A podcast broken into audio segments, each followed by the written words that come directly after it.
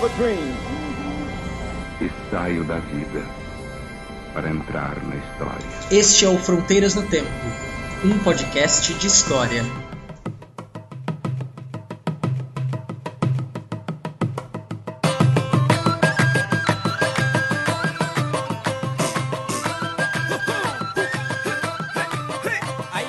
Olá, aqui quem fala é o CA. Oi, aqui quem fala é o Marcelo Beraba. E você está escutando Fronteiras no Tempo. Um podcast de história. Bem, Beraba, estamos aqui juntos nos estertores do mês de novembro, dando trabalho pro nosso editor. Vai ter que correr para sair isso em novembro. é, mas se não sair não tem problema, o importante é manter a regularidade aí. Mês difícil para professor, né, Cé? Nem vamos falar muito nisso, porque um, novembro e dezembro a gente tá sempre correndo atrás.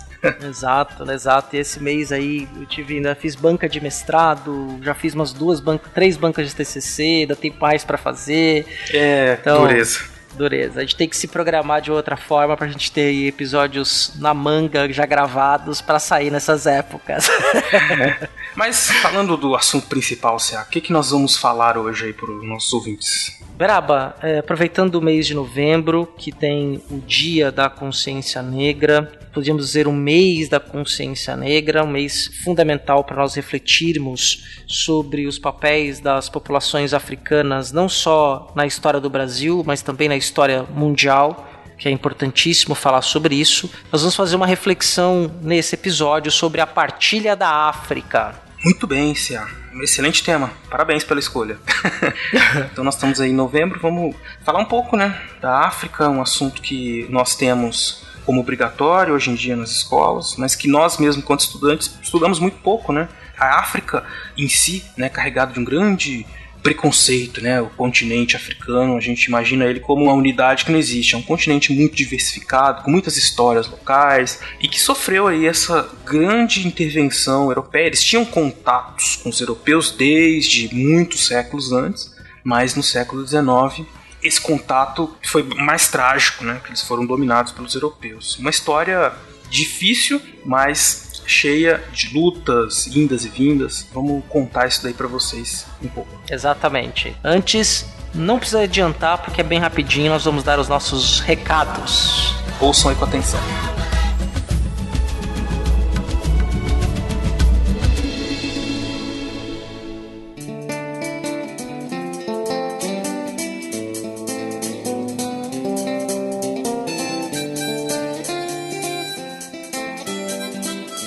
Pessoal, essa é a nossa pequena parte de recados para vocês saberem como entra em contato conosco, porque o seu feedback é extremamente importante para nós. Exatamente. Ainda não temos a caixa postal, mas existem outras formas de entrar em contato com a gente. Quais são, Cia? Primeira forma de entrar em contato conosco é sempre pelo post do episódio. Você entra no nosso site, que é o fronteirasnotempo.com, e lá você comenta no episódio. Agora nós estamos com um plugin novo que é do Discuss lá e é bacana, que é integrado com Gmail, com Facebook. Então é mais fácil para você fazer o seu comentário lá e acompanhar a discussão.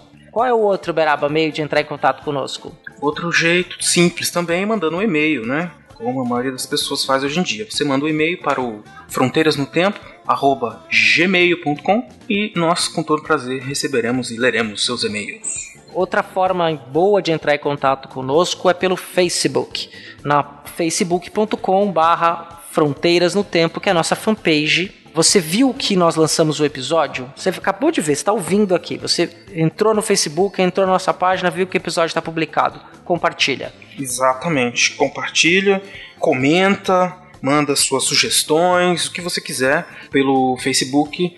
Pelo um outro jeito também que vocês podem estar em contato com a gente é o, o Twitter, né? Nós publicamos no Twitter, retweetamos pelos nossos twitters pessoais os episódios. Vocês podem também mandar comentários, além de compartilharem, né? O nosso Twitter é o arroba fronte, um temudo, no tempo, só, né? Arroba fronte no tempo. É então, isso. Facebook, Twitter. O que mais, Cé? E a outra forma que você pode entrar em contato conosco é por WhatsApp. Você pode mandar uma mensagem de voz ou de texto para o número, vou falar aqui bem devagar, tá? Para dar tempo de você anotar. Ó. 13 99204 0533. Vou repetir, tá? 13 99204 0533. Facinho. Manda mensagem de voz, você vai ver aqui na parte de e-mails tem mensagens interessantes de voz aí. Você pode mandar pra gente que é você tá falando, participando do episódio. Exatamente. Então, tem mais algum, Cé? Não, né? Tem, o Itoba. esse é novo, tinha esquecido. Então vocês podem, quem não conhece podcast, que é um podcast, é um programa de rádio na internet, né? As pessoas não conhecem, você vai apresentar para os seus amiguinhos, para suas amiguinhas. E o que, que você faz? Pode indicar o nosso canal do YouTube, que lá estão todos os episódios que nós lançamos até aqui. A pessoa ouve pelo YouTube e será feliz. E o endereço evidente é youtube.com/barra Fronteiras no Tempo. Impossível de errar. Assina o canal, dá um joinha no vídeo, divulga para os amigos aí. O vídeo, na verdade, é o áudio colocado de maneira integral, né? mas é uma forma de outras pessoas conhecerem a mídia. Em breve teremos novidades que nós estamos também aí na plataforma nova que está em fase beta, que é o Cloud Radio. Mas em breve vocês vão saber mais novidades sobre essa plataforma que promete ser o youtuber dos podcasters. Maravilha, Cia. Então agora terminou, né? Então são muitas formas de estar em contato com a gente. Vocês têm muitas opções pode falar com a gente. Exato. Assina a gente no seu agregador de podcast favorito. Se for no iTunes, dá cinco estrelas. Quanto mais estrelas vocês derem pra gente, a gente aparece em primeiro lugar. Compartilha no Facebook pro podcast chegar mais longe. E é isso. Vamos pro episódio então. Bora lá, Beraba, vambora.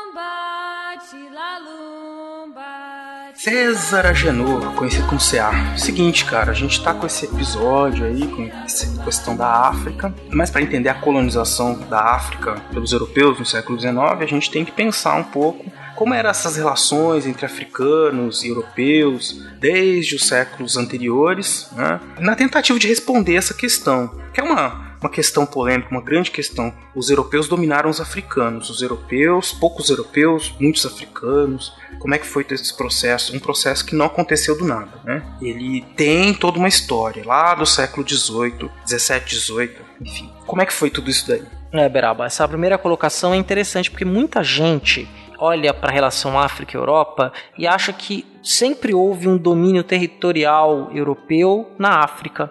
Olha para o processo colonial que é do final do século XIX e se arrasta durante praticamente todo o século XX, e acha que essa relação sempre foi assim. Isso é fruto de uma visão eurocêntrica da história, né, C.A.? É importante dizer isso. As pessoas acham que os europeus tinham controle porque eles dominaram tudo e construíram o mundo, então eles controlavam tudo e estava tudo sempre um grande plano maquiavélico europeu para dominar o mundo, ocidentalizar o mundo, enfim. Isso até existiu depois, né? Mas por sim, enquanto não. Sim, sim. houve um domínio de fato, né? Mas foi num período histórico circunscrito muito específico. Exato. E o que mais? Anteriormente a esse período específico, você sempre teve uma relação de negócios e que atendia interesses europeus, americanos e de grupos de elite africana. Americanos, né? Muito importante na relação da América com a África. Mas é outra história, só queria lembrar isso. Exato, é uma outra história, mas a gente está falando aqui de uma relação que ela é configura que a gente pode chamar de um mundo atlântico. As relações da Europa com a África vão ter na América uma igual parte, uma relação direta. E por quê? Porque havia uma relação de compra de escravos. Exato.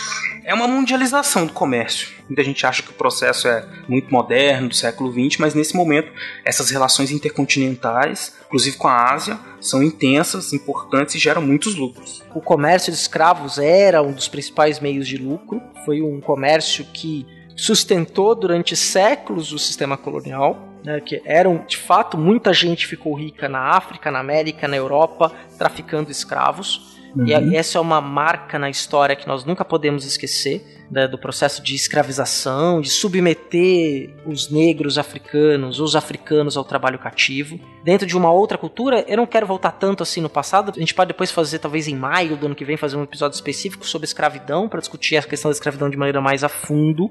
Mas, o que é importante dizer aqui para a gente resumir? A relação, do ponto de vista territorial, dos europeus com os africanos, exceção algumas regiões do norte da África e no sul, conhecida como Colônia do Cabo, que atualmente hoje é a África do Sul, você não tinha grandes possessões europeias na África. Você tinha algumas feitorias, alguns entrepostos comerciais, as ilhas do Atlântico africano colonizadas por portugueses e espanhóis desde o século XV, que isso é importante mencionar.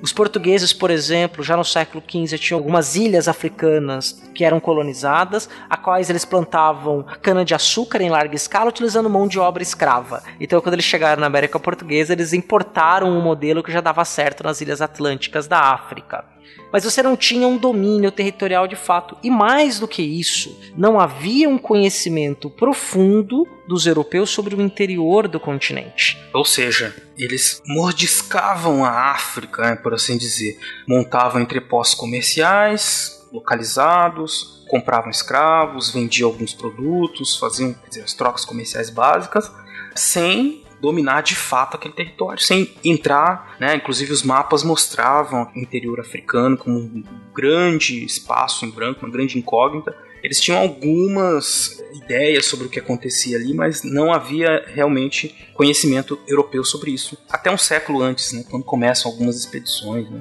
Exato. E, por exemplo, ter uma ideia, os portugueses e aí o Brasil havia um comércio muito intenso que se comercializava, por exemplo, alguns produtos têxteis que os portugueses e os homens de negócio do Brasil compravam dos africanos e eram consumidos aqui no Brasil, por exemplo. Comercializava-se metal, os africanos tinham uma indústria metalúrgica que os europeus também compravam. Quer dizer, a gente também não pode imaginar que era totalmente uma nação pastoril, povos pastoris que não tinham nenhum tipo de domínio tecnológico ou manufatureiro. Pelo contrário, havia uma atividade compatível para dar uma questão de comércio que atravessava o Atlântico. Sim, porque o comércio é uma troca, né? Evidente que não é necessário que ela atende aos interesses de todos os envolvidos, né? Então, os africanos, eles participavam desse comércio com a Europa de forma a satisfazer suas necessidades e encontrar formas de gerar riquezas, né? É evidente, não era só uma exploração, mesmo que não fosse, principalmente com o desenvolvimento do capitalismo, esse comércio fosse tornando cada vez mais desigual, mas ele,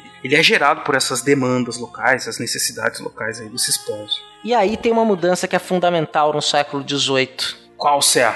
A emergência do pensamento científico desse pensamento científico que a gente pode chamar do pensamento científico que pulando do moderno para o contemporâneo. A gente falou bastante disso no nosso quarto episódio, Raça e Racismo no Brasil. Nós falamos muito sobre as teorias raciais que começam a surgir no século XVIII e o conhecimento científico então passou a querer classificar e nomear o mundo tanto do ponto de vista geológico quanto do ponto de vista especialmente das ciências naturais. Vamos nomear a fauna e a flora e conhecer o interior do continente africano passou a ser um objetivo. Exato, porque já que essa sede por classificar o mundo passava então para que todo mundo deveria ser classificado, se entendia, toda obra, né?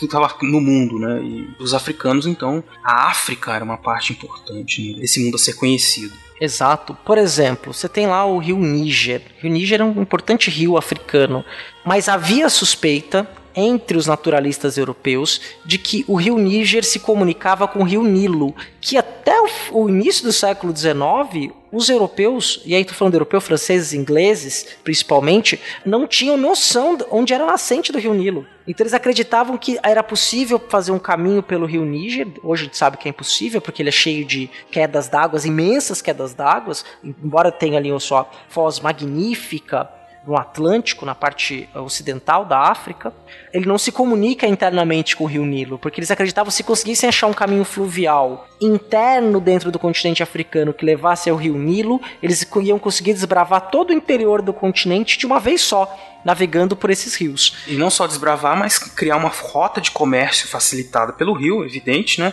Então eles queriam interesse, um dos interesses era também esse, né? Facilitasse a andança pelo interior do continente, conhecer e fazer comércio. Né? É uma situação interessante, né, Seab? Do desconhecido, né? É um mundo que os europeus vão tocando, né? Eles vão criando, eles é que vão criando essa ideia do mundo na cabeça deles, né? Como eles não conhecem, surgiam né, as lendas, as ideias do que poderia haver nesse desconhecido de monstros, cidades perdidas, enfim. A imaginação fluía solta. É mais ou menos o que a gente pensa, mais ou menos, bem mais ou menos, com relação a outros mundos, né? A gente não sabe o que tem nos outros mundos, imagina mil Exato. coisas. É, é evidente que a gente não tem recursos. A gente não tem recursos nem para mapear todo o oceano, né? Tem muita coisa no fundo, no oceano super profundo, que a gente não sabe o que tem. Vai saber se não, você tem uma grande civilização escondida lá. Oh, no segredo saber. do abismo. Vai saber se o Godzilla não tá lá, cara. Essa é, Verdade. Os, os kaijus, né, que podem sair do círculo do fogo. Pois é, cara. O negócio é. tá lá. É, 12 mil metros de profundidade, uma pressão absurda. A gente nunca vai chegar lá, né? Mas. E é de tão difícil como chegar em Marte. Mas enfim, isso é outra história. Né? A gente conhece, mas se tivesse um interesse econômico de ir lá, porque fazer comércio com com os kaijus do oceano, a gente iria, mas não tem. Não tem porquê ir pra Lua, ir pra Marte, só porque não tem dinheiro. Só por isso. Porque não tem interesse, na verdade, econômico. Verdade.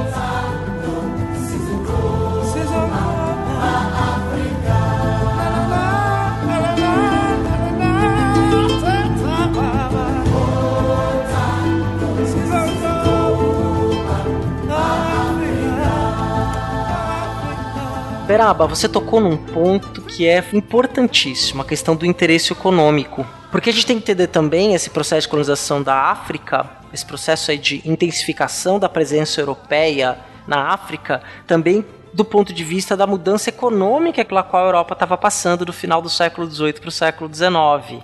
Não é mesmo? Fala um pouquinho disso para o nosso ouvinte.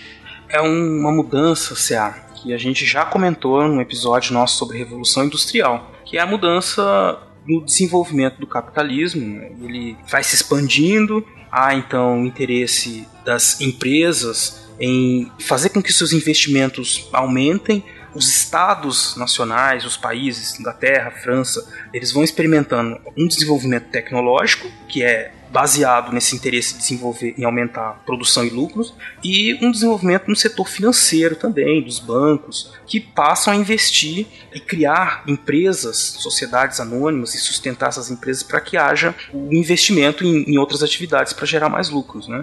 Isso ganha muita força na Europa, a Europa vai incrementando a sua rede comercial, e industrial, de comércio intra-europeu. A competitividade entre os países vai aumentando, aqueles que produzem com mais qualidade, que produzem mais, tudo isso vai sendo moldado e vai, evidentemente, esse processo se expandindo pelo mundo. Vai atingir a Ásia, as Américas e a a África também, como não podia deixar de ser, né? Exato, Beraba, porque tem um historiador econômico inglês chamado David Landis, que ele fala que esse é o período, o século XIX é o período da equiparação tecnológica. Porque quando a gente falou da Revolução Industrial, ela foi inicialmente circunscrita à Inglaterra. Só que no início do século XIX, no continente, outros países na Europa Ocidental também passam pelo processo de industrialização. A França, alguns estados germânicos, como a Prússia, a Bélgica, algumas regiões do norte da Itália, a Holanda. Né? Então você vai ter um processo aí de outras nações que começam a se é, industrializar. Isso vai fazer com que se dê um salto tecnológico e que outros jogadores passem a atuar nesse cenário. E aí você vai ter também uma expansão das linhas férreas, que vão começar já a se espalhar pela Europa. Metade do século XIX a gente já tem linha férrea praticamente ligando quase toda a Europa, a Europa Ocidental inteira ligada por linhas férreas, né? um início de uma urbanização mais acelerada, que vai ter a rasmanização lá, que já é uma outra história, na segunda metade do século XIX, é uma cidade de mudança urbana, mas só foi só um parênteses rapidinho, pessoal, vamos concentrar aqui. Passa a ter uma mudança e como o Beraba muito bem disse, você passa a ter uma nova estrutura que você vai criar, por exemplo, ações de empresas em bolsas de valores. Uma delas, logo no início do século XIX, foi criada uma companhia de exploração da África. Olha só. E essa companhia, ela era repleta de acionistas. Entre os seus principais acionistas, você tinha um monarca, a gente vai falar bastante dele, que era o Leopoldo II, rei da Bélgica. Exato. E ele queria tinha interesses comerciais, né, não comerciais, de exploração Né? Dentro dessa ideia que se junta um pouco essa questão cultural de exploração, conhecimento, com esses interesses econômicos. Ó, vou explorar, conhecer, e aí está envolvido um risco. Né? Olha, eu vou levar essas pessoas, eu vou conhecer, vou... mas também há um potencial muito grande de retorno, né?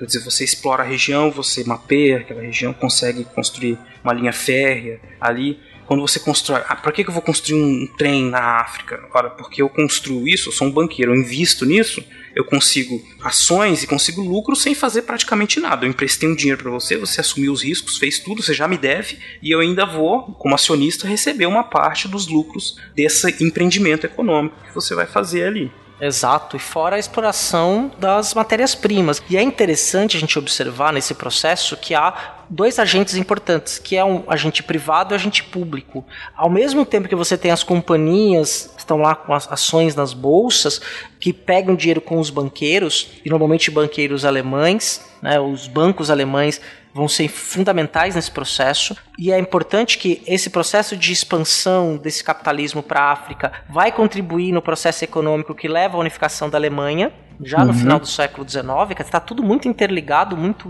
grudado. E nesse processo, então, o Estado também é garantidor. Quer dizer, se não der certo, o Estado assume. Parece alguma coisa assim diferente do século XXI, tal de presidente Obama nos Estados Unidos, que fez é... recentemente. É, porque o Estado, diferentemente das empresas, eles têm fundo infinito, eles vão existir para sempre e eles conseguem garantir pagamento. Então, eles tinham então um grande controle das economias, né? Apesar de nós termos passado por um século 18, 19 com a ideia de livre comércio e tudo mais, e isso servir de certa forma para justificar o desenvolvimento comercial, mas o Estado, enquanto agente econômico, era muito importante nesse sentido, na criação e manutenção de empresas, né? E de bancos também, enfim. Exato, né? Quer dizer, grandes empresas quando vão à bancarrota, normalmente o Estado intervém, né? não deixa o sistema colapsar. A gente tem aí, mas é uma, até uma discussão mais ampla, mas o nosso ouvinte não pode perder de dimensão que você vai ter uma estrutura que é financeira, que é política, e havia também a questão da ciência, vai entrar também a questão da fé, que a gente já chega lá, uhum. né? que vai ser importante no, no cenário africano, que está incluso aí nesse processo.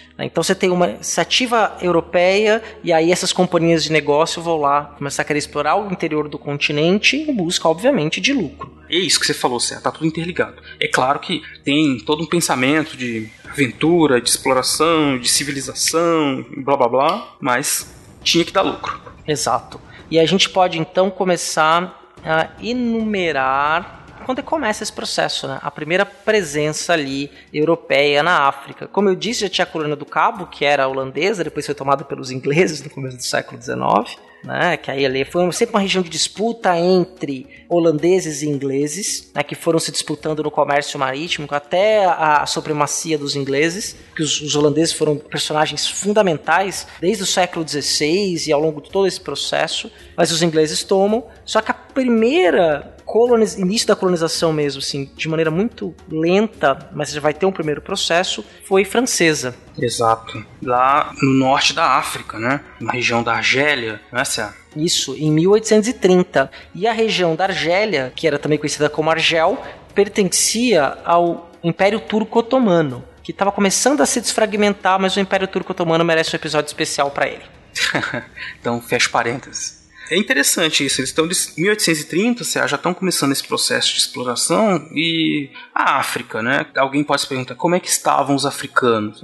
A gente falou um pouco dessa relação, que era uma relação comercial, e é evidente que eles tinham uma estrutura política também, política, econômica, os africanos, né? e desse contato com os europeus surgiam as elites africanas, né? grupos é, soberanos africanos que faziam acordos com os, os, europeus e desse contato com os europeus foram surgindo também tentativas de consolidação desses estados africanos, ao mesmo tempo em que os europeus estavam ali pelo lado, né, chegando também nessa primeira metade do século XIX. E são muitos processos né, de tentativa de consolidação de estados africanos nesse momento e que deram resultados variados, né? Você não tem nenhum caso especial assim, a não ser depois dos outros estados que não foram dominados pelos europeus, que foi a Libéria e a Etiópia. Mas de certa forma o que aconteceu foi o seguinte: esses estados tinham a presença dos europeus, aí em alguns deles houve a tentativa de reestruturação do, da sociedade que vivia ali, né? com um pouco de incorporação de instituições ou ideias europeias, misturando com algumas tradições africanas. Mas a presença dos europeus ali acabou, e não tinha como eles adivinharem isso, mas ela acabou sendo prejudicial em certo sentido, porque ela, em determinado momento, pendeu a balança para os europeus. Né? Os europeus conheciam muito dos africanos, faziam muito comércio, e eles conseguiam muitas vantagens que os líderes africanos não conseguiam impedir que eles usassem essas vantagens, principalmente vantagens econômicas. Né? Exato, Beraba. E a gente tem duas realidades na África, né? a gente pode dizer, separar a África em duas regiões. Isso. A região acima do deserto do Saara, que é a região norte da África, que é totalmente islamizada, com os vestígios do cristãos coptas, que é uma vertente do cristianismo muito antiga, que ainda sobreviveu na África até uhum. o século XIX, como na Etiópia, por exemplo. Você tinha uma África islamizada, desde lá do, da expansão árabe do século VII, VIII, e depois pela expansão otomana, que já era, você tinha uma estrutura de poder ligado a direito, a cobranças de impostos, a um exército mais regular, e uma série de outras questões com a lei do Islã, e você tem a África subsaariana, que reunia uma série de povos, grandes reinos, por exemplo, como o reino Zulu no sul da África, ou os Yorubás na parte centro-ocidental africana, que se reuniam na, em regiões de cidades-estado e que tinham uma organização política muito bem definida, com língua própria. Você tinha outro na região oriental africana, grandes regiões que tinham, por exemplo, como a língua Swahili, que é uma das línguas mais faladas do mundo até hoje, e que você tinha várias etnias ali que tinham suas organizações políticas, fora os povos bantus, que é a maior população étnica africana, e dentro dos povos bantus, que você não tinha uma unificação de Estado, você tinha uma série de organizações, e essas organizações, então, tentando se replanejar ou se remodelar para se adequar à noção de Estado que veio lá da Europa, desse contato, você vai começar a ter uma série de conflitos internos e os europeus, como o Beraba muito dizem, vão ter um peso na balança muito grande. Exato, porque diante de toda essa diversidade, essa tentativa de reestruturação social e econômica dos soberanos africanos, ocorrem muitos conflitos. Então, esses estados, eles são instáveis, né? Uns fracassam, outros têm sucesso, uns líderes soberanos têm mais força do que outros. Então há um, dentro da África essa multiplicidade de, de experiências de tentativa de constituição de, de sociedades-estados africanas. Isso quando os europeus estavam ali só como missionários, comerciantes, né? Exato. Os missionários haviam muitos, né? Tanto europeus quanto norte-americanos, missionários protestantes e católicos. As missões cristãs explodiram pelo seio da África.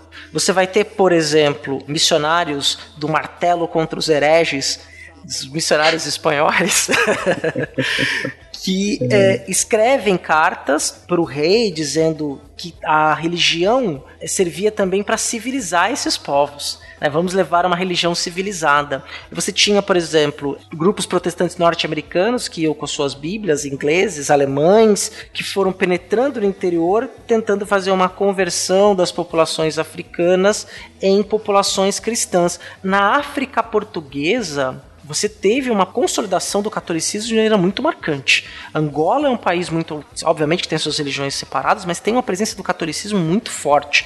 Uma igreja angolana, instituição igreja angolana muito poderosa. Né? Então você tem processos ali que o cristianismo vai entrando pelo interior da África e com essas missões ligadas a interesses civilizatórios, que a religião servia também para civilizar, porque o mundo, além de ser racional, você tinha que ser cristão para ser civiliz considerado civilizado. Exatamente. Então isso cria esse ambiente propício para justificar, além desses outros todos os interesses econômicos e todos os interesses materiais, no caso, estratégicos, políticos, que vão tomando forma no século XVIII, a religião, como não podia deixar de ser, como já tinha sido em outros períodos da história um fator de unidade, de criação de solidariedade entre os europeus, aqui também vai ser muito forte. Quer dizer, os europeus são os cristãos, os cristãos então, os franceses e os ingleses e os alemães, eles são diferentes, muito diferentes culturalmente, mas eles são cristãos. Isso gera uma solidariedade europeia. Os europeus se veem como europeus no mundo por conta dessa questão religiosa. Isso, ao criar essa unidade, eles têm evidentemente mais força que vai ser utilizada ali em, muito em breve nesses processos de luta e resistência para a dominação colonial europeia sobre a África. Exatamente.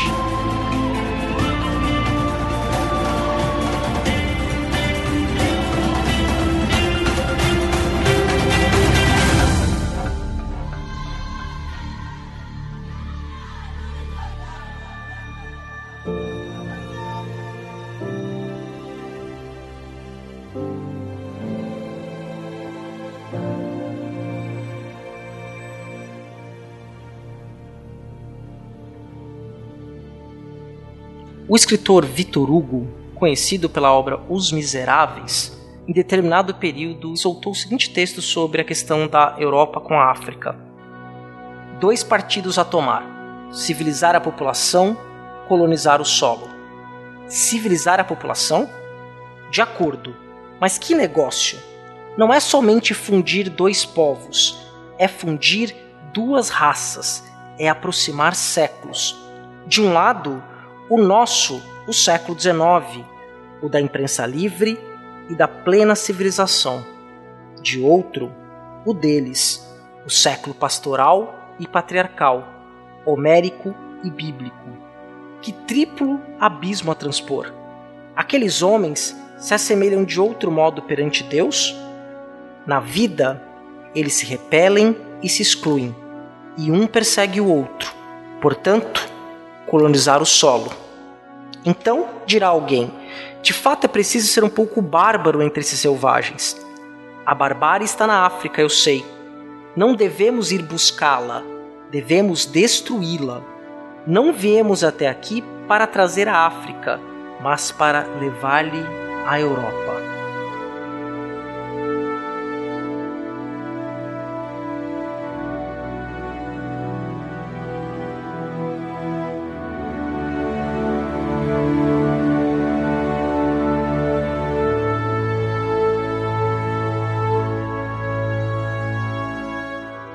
Que peso isso, hein, Cia?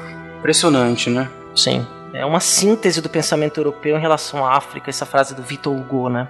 E é interessante a gente se perguntar como que um homem esclarecido, como que as pessoas entendiam, como elas conseguiam conviver com uma leitura dessa de mundo, né? Nós temos que transportar a nossa visão e tentar enxergar o mundo pelos olhos dessas pessoas, né? E os olhos dessas pessoas esclarecidas, iluminadas, estava bastante contaminado, por assim dizer, pela leitura de uma sociedade, de um, pela classificação científica do mundo que via sendo feita desde o século XVIII, uhum. né? E que era uma classificação que mostrava uma diversidade na natureza, uma diversidade de complexidade entre os seres. Então, a minhoca, evidentemente, era menos evoluída ou menos complexa do que um leão. Né? E assim era a raça humana, assim eram os homens também, né? na concepção dessas pessoas. Você tinha os homens que eram minhocas e os que eram leões, os homens que eram a palavra mais evoluídos vai ganhar mais força depois, mas a ideia de diferenças entre eles e de que havia então uma certa missão dos europeus em trazer essa luz e trazer esse desenvolvimento para os menos desenvolvidos começou a crescer e se tornar parte da forma como os europeus e os brancos viam o resto do mundo. Exatamente, perfeito, Beraba. Uma síntese, sim, maravilhosa do que foi o discurso civilizatório. Vamos lá, então, acabar com a barbárie. Né? Nós somos superiores a eles. E aí você foi falando, eu não vou mencionar isso agora, mas lembrei de uma série de textos que circulavam na imprensa do século XIX que faziam exatamente na imprensa do século XIX no Brasil que faziam exatamente essas metáforas que você acabou de fazer. Devo ter lido alguma coisa parecida também. Exato, assim, de comparando os homens bons com os animais nobres e os homens que não tinham moral com os animais peçonhentos. Né? Os africanos a mesma coisa, quer dizer, era uma raça que era inferior, que não conhecia a Deus, não conhecia a razão. Tem até um conto, esse eu até coloquei na minha tese de doutorado, que traz o Newton como personagem principal andando pela uma praia da Argélia. Ele encontra um negro albino. E aí ele faz todo um discurso civilizatório, tem um tritão, uma concha. Quem sabe um dia eu faço uma leitura dramática desse conto, que é muito bom para ilustrar. Bom, bom, bom saber. Pois é, então, Ceará, então você tem a religião, esse discurso científico, essa visão de mundo de superioridade.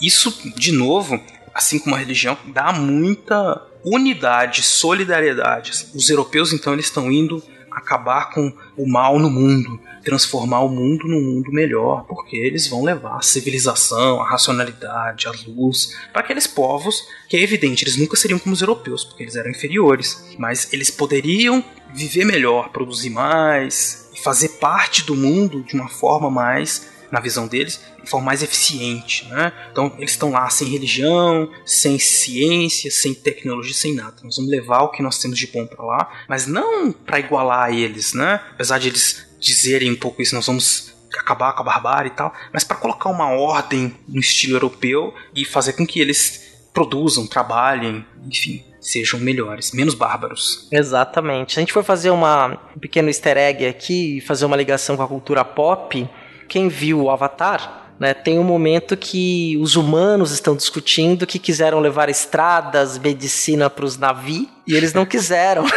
ah, tá vendo? Uh, sabe, obviamente, né, o James Cameron pegou aí uma, uma metáfora que é histórica, né? Fez uma metáfora histórica é. que a gente pode dizer que é o mesmo caso da África, foi o mesmo caso da América, mas esse, esse caso em específico, o mesmo caso da África e da Ásia, né? Mas da África, sim, com o maior peso. É, porque é importante a gente dizer que eles tinham toda essa visão, mas os africanos não viam isso, evidentemente. Né? Sim. São, eles viam os europeus, tinha uma visão estratégica dos europeus também. Então você tem uma classe dirigente africana que participa do comércio de escravos, que participa da burocracia estatal, né, que está se criando. É uma classe dirigente aristocrática africana. Eles viam com bons olhos a entrada dos europeus, isso antes da dominação, eles viam então que os europeus chegando trariam essas alguns avanços, né? Eles achavam, olha, estão trazendo equipamentos, estão trazendo técnicas novas, né? Então os missionários ensinavam, por exemplo, a técnicas de impressão gráfica, agricultura mecanizada, irrigação, tudo isso os africanos tinham já suas próprias técnicas para muitas dessas coisas, ou não precisavam delas, mas quando eles viam nisso uma vantagem, olha que bom, então está chegando aqui, mas não que eles se achassem inferiores ou aceitavam tudo, tudo, né? É estratégico também. O que entrava era o que eles achavam bom. E não tinha como eles preverem que ia acontecer uma tragédia né? A gente está falando aí 1840, 1850. Eles não tinham como saber que no final do século XIX eles iam estar totalmente subjugados pelos europeus. Se soubessem, é evidente que eles teriam resistido mais. Mas mesmo aqueles soberanos que viam o crescimento do poder europeu na África, eles viam também o seguinte: olha, beleza, eles estão vindo, estão trazendo suas coisas, vou aproveitar isso, vou aumentar o meu próprio poder, vou aumentar a minha própria forma de governo, meu estado, e os europeus nunca vão ter poder suficiente para dominar todo o meu povo, meu estado, meu soberano. Eles, não tinham como prever, eles, e eles acreditavam que, como eles, os europeus, durante três séculos de contato, nunca tinham dominado os africanos, não ia ser agora, do nada, que eles iam conseguir fazer isso, né? É, e foi aí que você teve o processo totalmente o contrário. Mas antes disso, eu queria citar um caso bem peculiar que casa exatamente com esse discurso civilizatório, que é o caso da Libéria, Beraba. Fala, Cé, por quê? A Libéria ela é bem sintomática, porque ela ficou independente em 1847. Se vocês olharem, procurem dar uma gogada aí, bandeira da Libéria. Vocês vão ver que a bandeira da Libéria é a bandeira norte-americana com uma estrela só porque houve uma intervenção direta dos Estados Unidos onde é a Libéria, para ter a independência da Libéria, para quê? Para dar uma opção para os escravos libertos voltarem para a África que tinha um programa, companhias especializadas em levar os negros libertos dos Estados Unidos de volta à África, porque acreditavam que os negros iam ficar melhores na África, longe da América, já que libertos. Exato, não era bondade, é porque eles achavam que os africanos nos Estados Unidos da América seriam uma raça que ia inferiorizar o país. Então, ok, eles querem ser livres? Vão para África, volta para Cuba. Desculpa, volta para África. então. Ai, desculpa, Beraba. É. Eu acabei de ver a bandeira do Japão, cara. Fica aí com uma, uma piada interna, CA. Não vamos entrar nesse assunto, pra, até pra gente não datar muito o podcast, né? Ah, sobe a música aí, Adriano. Vamos lá, vamos lá.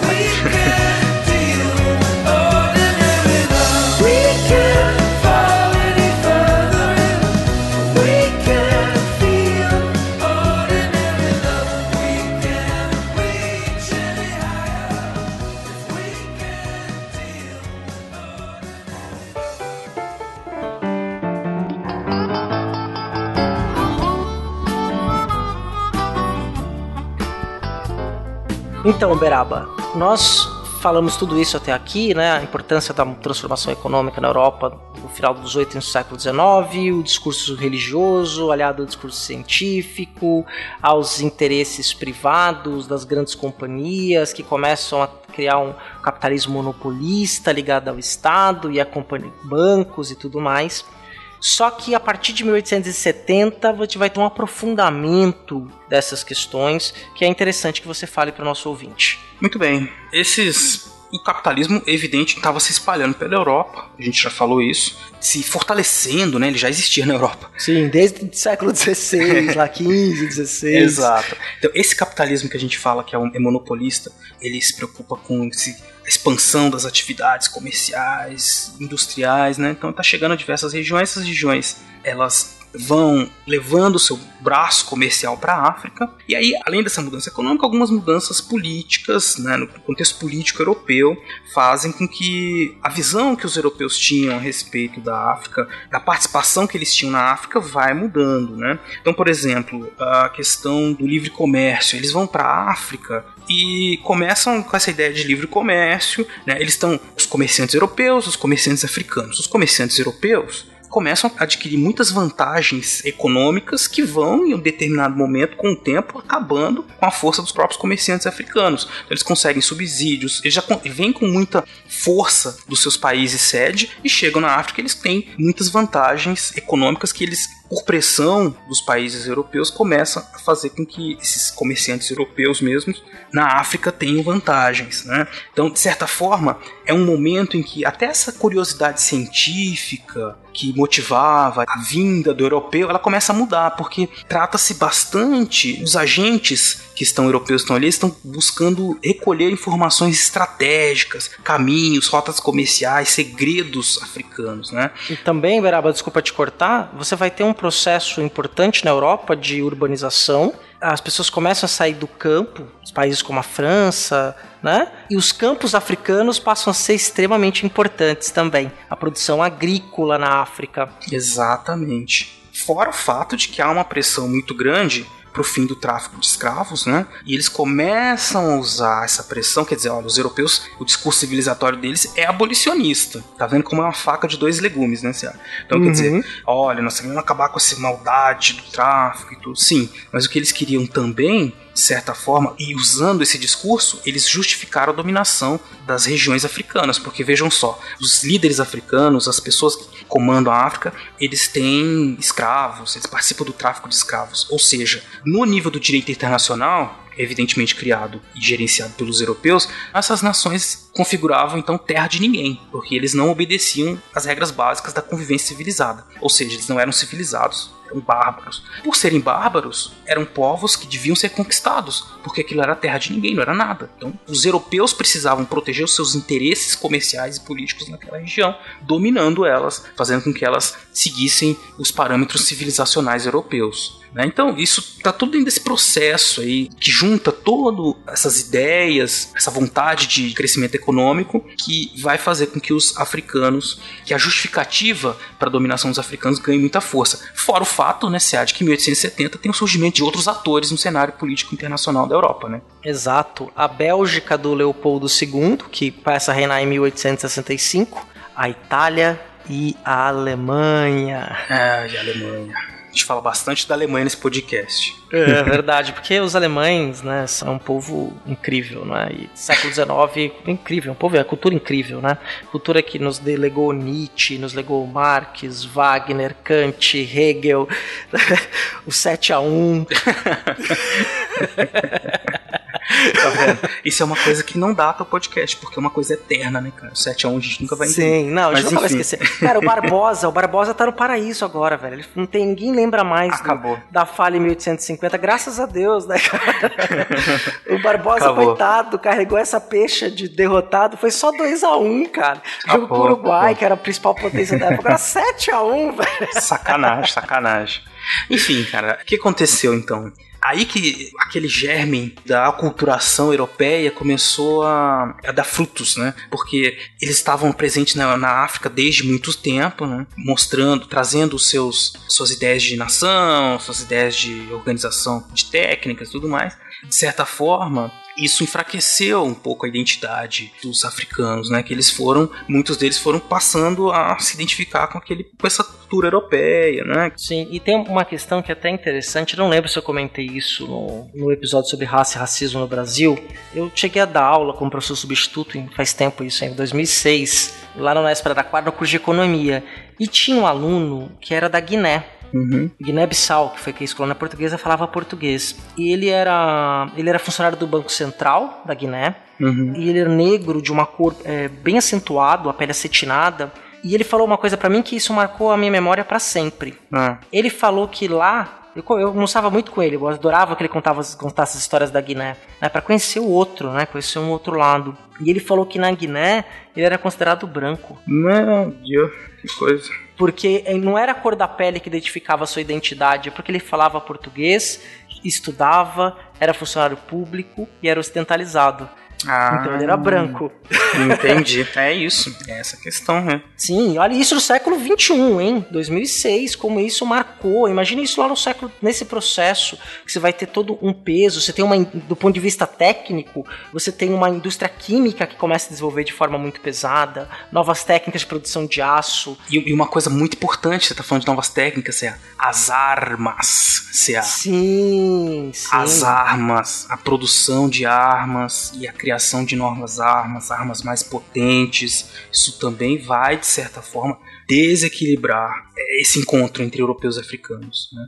Quer dizer, você tem aí a partir da década de 1880 uma metralhadora, esqueci o nome dela, mas 600 tiros por minuto, sabe? É uma coisa. Sim. Tem um poder. Menos homens conseguem submeter mais homens, né? Exato. E assusta, né? É muita bala e muita quantidade de armas também. E os africanos nesse contato com os europeus, eles evidentemente adquiriram armas europeias, aprenderam em algumas regiões, situações específicas, a constituição de alguns exércitos com armas importadas, né? Mas quem que controla a importação dessas armas? Os europeus, né? E eles evidentemente não iam vender para os reinos africanos. E aí já estou falando um pouco da resistência mais para frente, não iam vender armas de última geração para os africanos, né? Mas enfim, então a gente teve esse processo todo aí, né, de crescimento do capitalismo na Europa, surgimento desses novos atores, e essas justificativas ganhando força da missão civilizadora, somado à questão das armas, né, desenvolvimento tecnológico em geral, trem, arma, né, tudo isso dá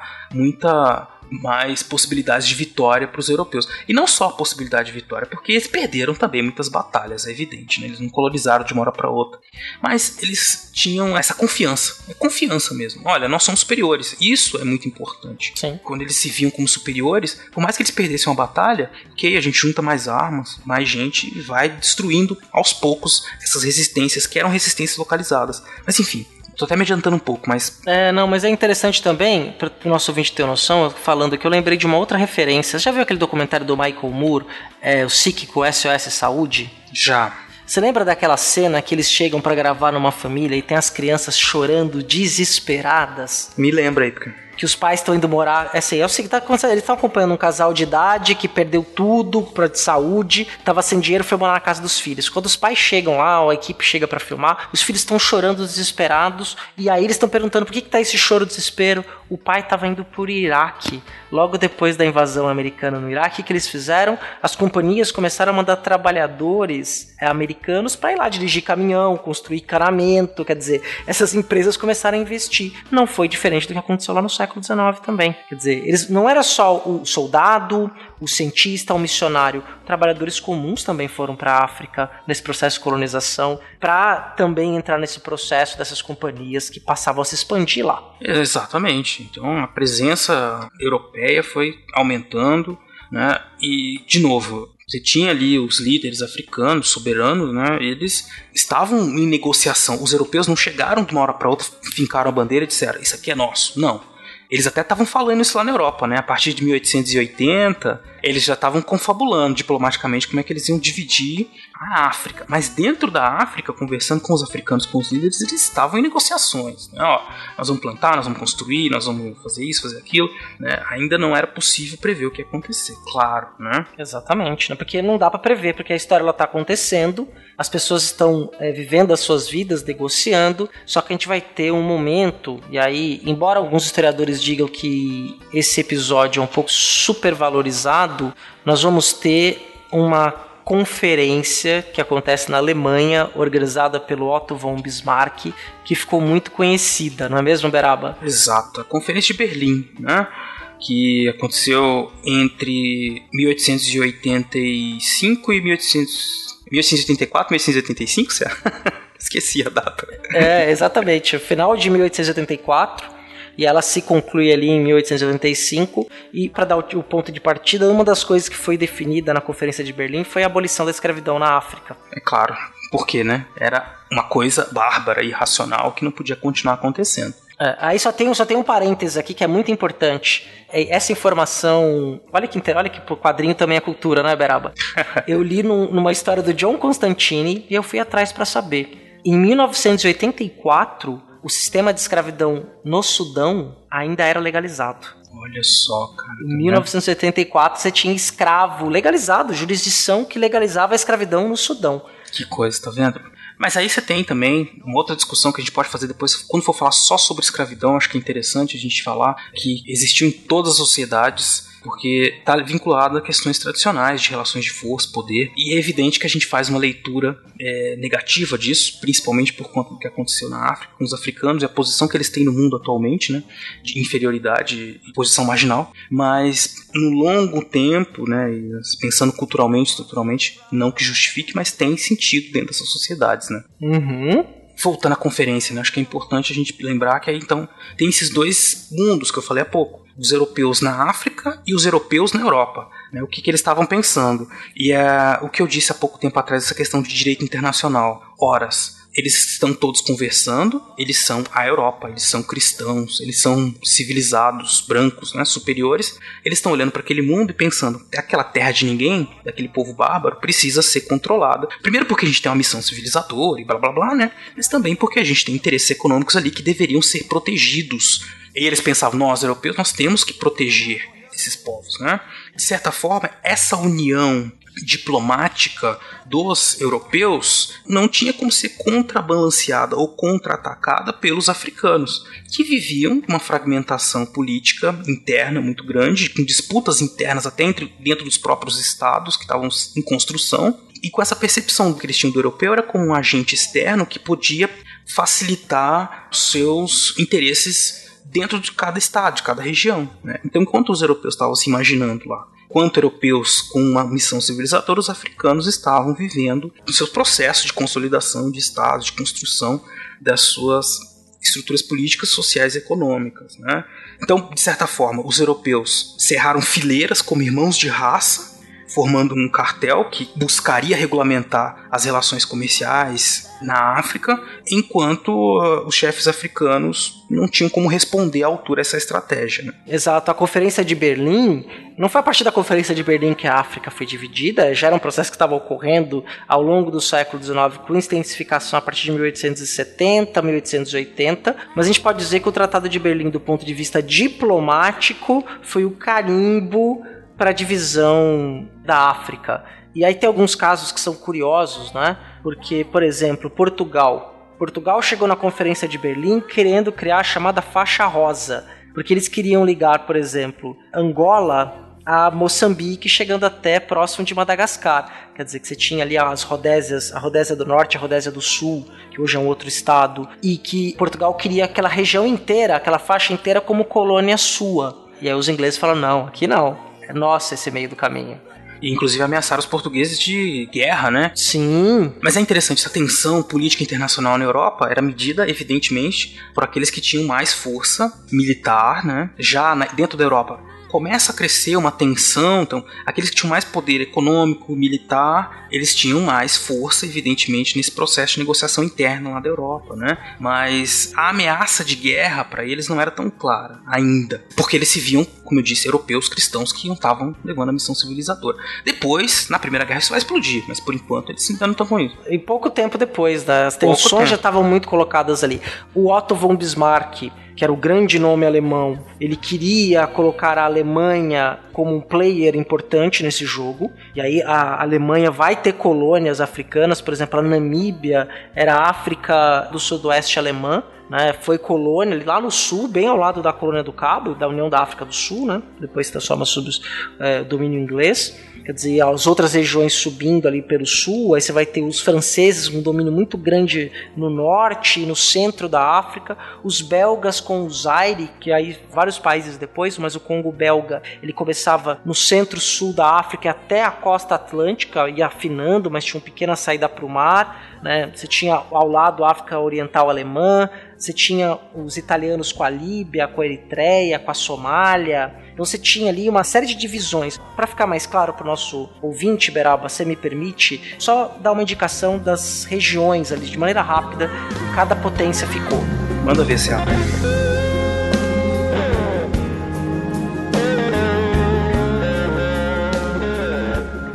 Então, a Alemanha ficou com a Tangânica, Namíbia e Ruanda, Burundi. A Bélgica, o Congo belga, atual República Democrática do Congo, Antigo Zaire e Ruanda. Assistam Hotel Ruanda. É um filme importantíssimo para ser visto com o ator que faz o Máquina de Guerra nos Vingadores aí, para entender o, que aconteceu com esse discurso civilizatório e científico que dividiu uma nação entre duas etnias específicas, no caso de Ruanda.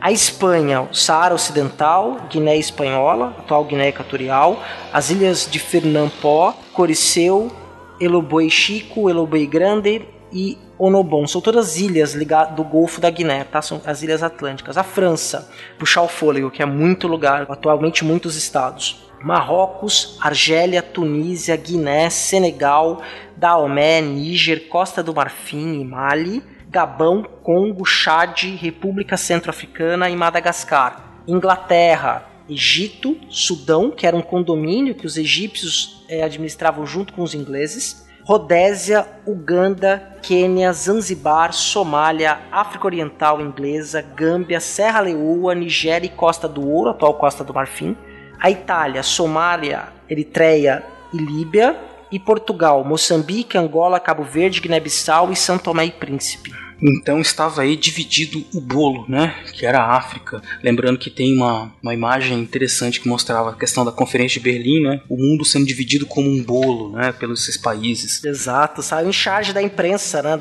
Lá na europeia do século XIX. É, porque, na verdade, esse processo, né? De ocupação da África, dentro de um processo de expansão colonial europeia, que alguns historiadores chamaram de neocolonialismo ou imperialismo, né? Que aconteceu de diversas formas, né? Formas diretas, formas indiretas. Um caso africano, ele é bem direto, é uma partilha mesmo, né? Então cada país, de acordo com o seu poderio econômico e militar ficava com uma região, enquanto no resto do mundo, o resto do mundo todo sofreu a influência desse, dessa expansão econômica europeia, né? Que era então todo mundo se tornou de certa forma ligado, já era ligado aos europeus, né? Mas de uma forma mais contundente comprando produtos europeus e os europeus quebrando todas as barreiras econômicas, vendendo muito barato seus produtos para o mundo inteiro. Se a gente parar a olhar para o Oriente, a gente está falando do mundo pós-guerra do ópio, pós-partilha da China também. Exatamente. E aí, uma força econômica muito grande, destruindo as economias locais. Então, os comerciantes chineses, fabricantes de tecidos indianos, sem condições de competir com o volume de materiais, mesmo de qualidade inferior, né, dos europeus. Os chineses resistiram muito, né? Essa é uma história interessante que a gente pode falar um dia dessa questão da guerra do ópio, né? Que o ópio acabou sendo um produto que os ingleses conseguiram vender para os chineses, porque eles tinham tinham dificuldade muito grande. A China sempre foi uma barreira muito grande, ofereceu barreiras muito grandes para os europeus, né? Sim, a papoula plantada na Índia, transformada em ópio e vendido na China com autorização real, né? Exato. O traficante de ópio era legalizado. Mas, Beraba, já que a gente falou de resistência, a gente pode pelo menos mencionar as resistências africanas porque os africanos não aceitaram passivamente os europeus. Tudo isso que a gente está falando, né, da divisa, o partilhamento, a parte diplomática, as empresas, a ciência, a força militar, a fé entrando na África, não foi algo que chegou os africanos e falou: tá bom, chega aí e tal, nós vamos ficar quietinhos aqui, vamos baixar nossa cabeça. Pelo contrário porque, justamente, é evidente que o processo de crescimento, de expansão europeia, era, de certa forma, irresistível, porque eles tinham muita grana, eles tinham arma, eles tinham essa convicção civilizatória. Não tinha muito o que fazer, né? Porque as coisas iam acontecendo, enfim, não tinha muito o que fazer. Mas eles resistiram, né? Então, era irresistível, mas era possível resistir. E eles resistiram bravamente, com muita, muita luta, nesse período todo, entre 1870, diria até começo do século XX, ainda muita resistência, né? Que vai continuar depois, né? Mas... Sim. Na costa do Marfim, por exemplo, os Baulis, que eram uma etnia local ali, resistiram durante. fizeram guerra durante 11 anos ininterruptos, resistindo. Como, por exemplo, os Mahdi do Sudão também, que era uma etnia é, islâmica, né? Então você tem os nigerianos, o povo Jajá, os Zulus né, no sul da África. Dizer, você teve do norte ao sul, de 1881, ali que o Beraba falou, até a década de 30 do século 20, imensos focos de resistência, de luta contrária à dominação europeia. Né, de grupos, às vezes, que eram rivais que se uniam em determinados momentos para lutar contra os europeus, depois lutavam entre si também. Né, uma história repleta de. Não é simples, assim, não é europeus contra africanos de maneira automática, mas que tem uma complexidade muito grande aí. É, exatamente. Então, dizer, nós tivemos muitas insurreições, né? No Sudão, na Costa do Marfim, na Nigéria, Rodésia, todas elas, algum momento, né, de insurreição que vai contra uma ideia generalizada do senso comum né, de que os europeus chegaram, os africanos aceitaram e pacificaram porque realmente eles se sentiam inferiores. Enfim, isso é bobagem, não existe, né? Foi um processo difícil, duro, complexo, não foi determinado por um só fator, né? Porque a gente falou de arma aqui na SA agora há pouco, falou assim, é, as armas e os exércitos europeus eram é, tudo de bom e conseguiram tudo. Isso tem uma importância muito grande, mas não foi só isso, né? Claro que não. Se a gente olhar até a composição dos exércitos, vão ser algo interessante. O soldado era africano. Os oficiais você tinha, a gente pode chamar aqui, usar o termo como uma elite crioula, se a gente for fazer um paralelo ao América, quer dizer, de africanos e que já mais ocidentalizados, europeizados, e que também assumem postos nos exércitos, mas com alto comando feito pelos europeus. A administração geral do Estado maior feita pelas potências europeias que dominavam aquelas regiões, mas um grupo ligado à alta burocracia estatal também composto por africano e nos exércitos. E tinha uma tática, Beraba, que alguns historiadores, é, aí você tem um historiador africano chamado Elika Mekbolo, que ele é ah, nigeriano, que ele vai mostrar um ponto bem interessante sobre a cultura da violência na África que muitas vezes a gente tem uma ideia de Beast of No Nation, né? Esse filme aí da Netflix é um filme bem interessante, que era mais ou menos o seguinte, por exemplo, os franceses estavam lá no Congo, ou na, vamos por Argélia, o que, que eles faziam? Eles traziam congoleses para servir na força policial e no exército para lutar contra os argelinos. Quer dizer, eles colocavam um grupo étnico que não tinha nenhuma identidade local com aquele grupo, e como o Beraba ressaltou de maneira brilhante, havia uma fragmentação dentro da África muito forte, porque você tem vários povos, né, e vários povos com línguas diferentes, culturas, religiões, que são milenares e que tinham lá suas rivalidades, ou que nem se conheciam às vezes, e que você vai colocar um povo que não tem identidade nenhum com poder sobre o outro. Eu não me importo com o outro, ele não é meu amigo, não é meu parente. Eu não vou pegar, chegar no bairro que eu cresci, eu não vou chegar e vou massacrar a população. Mas aquele povo lá que não fala a língua que eu falo, que nem é como eu, eu não vou ter piedade. Eu vou descer o dedo no gatilho. Exatamente. Então a gente tem um crescimento dessa violência interna, né, cara? Que de certa forma contribui num nível estrutural para consolidar o poder europeu. Ponto final.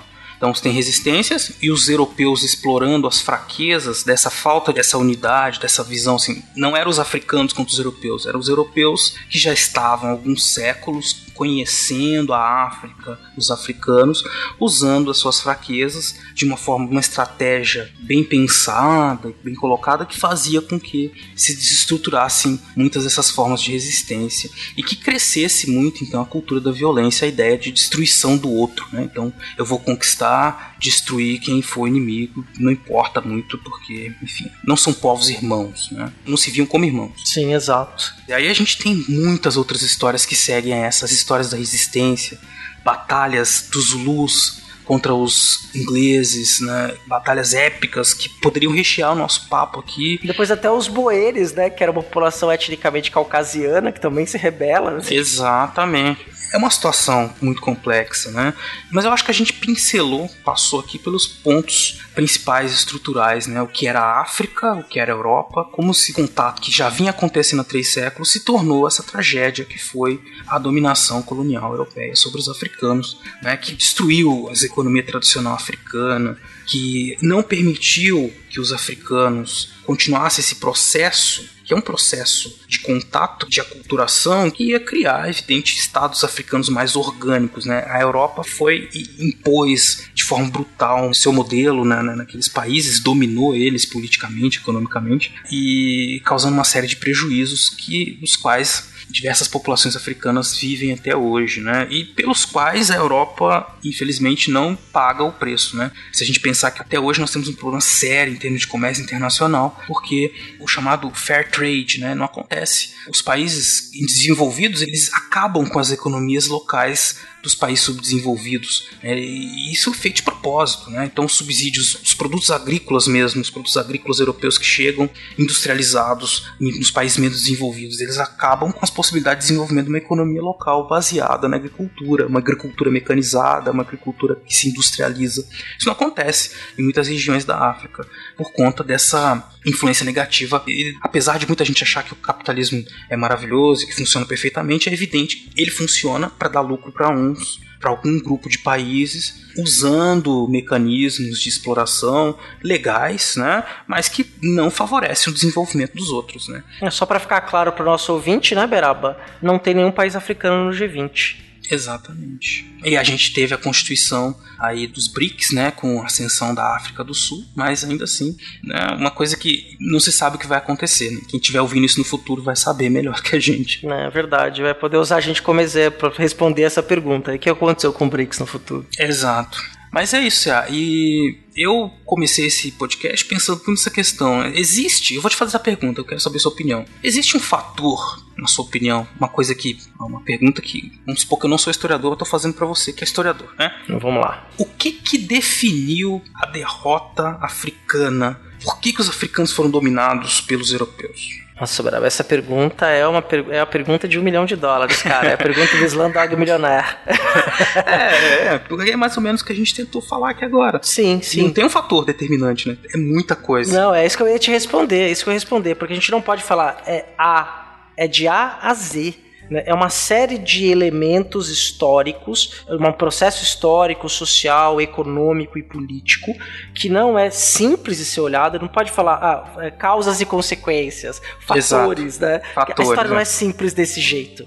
Pelo contrário, há uma série de complexidades de é, questões culturais, questões econômicas, a incorporação de valores para determinada parcela da população, o discurso científico, por exemplo, o caso de Ruanda, que separou os ruandenses em duas etnias, entre Tutsis e Hutus, dizendo que os Tutsis eram superiores aos Hutus. Isso no século XX levou a uma guerra civil que um milhão de pessoas foi mortas na faca, Exato. foram decapitadas com facão, porque os século, RGs século... eram separados. 20. Separados. Século 20 é. não, se faz 20 anos, foi na década de 90, cara. 20 é, e poucos anos. final do século 20, quer dizer. O apartheid na África, que foi até 1994, quando passou a se instituir as color bars no começo do século. Porque é interessante, a gente tem que fazer um episódio depois da África no século 20, quando a África do Sul fica independente logo no começo do século 20, 1930 e pouquinho. E aí ganha um Partido Nacional Socialista lá um partido nazista que começa a criar chamadas color bars, quer dizer, quanto mais escura a sua pele, mais pesado e insalubre vai ser seu trabalho.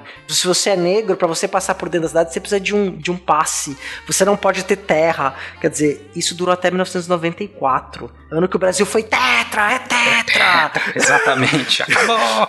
Enfim, então isso só mostra o quê? Que é um processo de longuíssima duração, que começa século 13, 14, os europeus indo pelo mundo, os africanos estavam 15, 16, isso tudo está se constituindo e não acabou. Não. Não acabou. A gente ainda tem uma série de problemas para resolver, né? E a gente pode dizer que nós temos problemas para resolver aqui no Brasil em relação a essa relação com a África. Exato, né? Quer dizer, a gente no começo do século XXI começa a pensar em termos de ensino, de história, de repensar a história do Brasil, a relação entre o Brasil e a África, né? Nós estamos repensando nossa origem, nós estamos repensando nossa própria identidade de Brasil. Né? Então, Iberaba, por exemplo, agora acabei de pensar isso, né? Você o Dadá e o Jones são os meus únicos amigos negros doutores. Pois é, e eu não sei. três, eu, eu, consigo citar nominalmente. Dá pra encher é. três, três pessoas. Quer dizer, pessoas que eu conheço, que eu tenho amizade e contato, historiadores que fizeram doutorado e estão em universidades públicas, são vocês três. Sim. O Dadá é colega de departamento hoje, né? Exato, meu colega. Grande Flávio. Grande Flávio. Grande abraço para você, cara. Você é muito Isso. querido. Jones, professor da Federal Fluminense. Grande Jones. Jones Freire, procurem as obras dele, o cara é bom. Muito bom. Isso só prova, né, então quer dizer, tá, são problemas intercalados. A gente faz aqui uma. Um, pode remeter ao nosso episódio sobre raça e racismo no Brasil, um problema que não se resolve, que vai e vem, parece que as pessoas começam a acreditar de novo em democracia racial e blá blá blá, enfim. Então é uma coisa muito séria que está muito na nossa memória coletiva ainda, assim, né? Esses preconceitos, todas essas ideias, essas divisões do mundo, essa naturalização das desigualdades está muito aí, né? E eu espero que a gente tenha contribuído um pouco nesse episódio para quebrar um pouco isso, para pensar não na dominação europeia, mas nesse encontro e nessa situação em que tanto europeus como africanos estavam tomando posições estratégicas e que em determinado momento, em termos estratégicos, mais amplos, os europeus tiveram vantagens. E eles souberam explorar essas vantagens ao máximo possível para conseguir uma dominação que nunca foi completa absoluta também, né? mas que foi se consolidando com o tempo. Exato, Beraba. Então espero que a gente tenha contribuído aí para esclarecer acabar com alguns mitos e abrir perspectivas de pensamento, nós vamos voltar ao tema da África em outras oportunidades, Áfricas do século XVI, falar de povos específicos, da cultura afro-brasileira, da cultura africana específica, do continente africano no século XX. A gente pode fazer sobre apartheid, tem muita possibilidade para fazer. Os africanos muçulmanos, tem muita coisa. É um lugar riquíssimo, é, é belíssimo,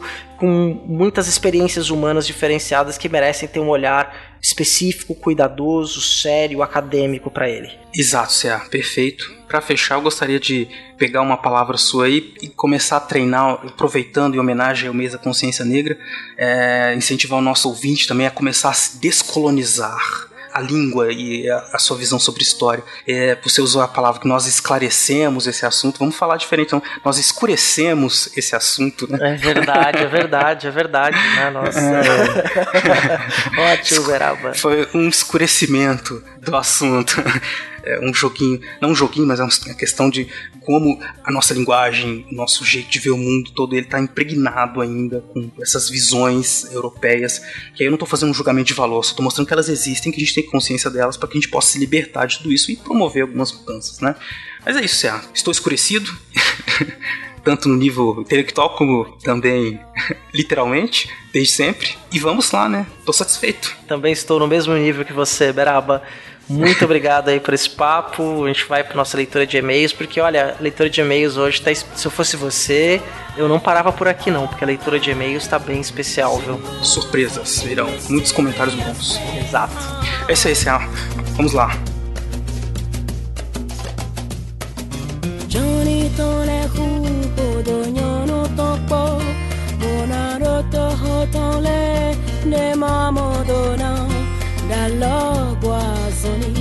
malone avyo nwa jona well, why you japolila japolila kutonle kuwachadan she sees the man inside the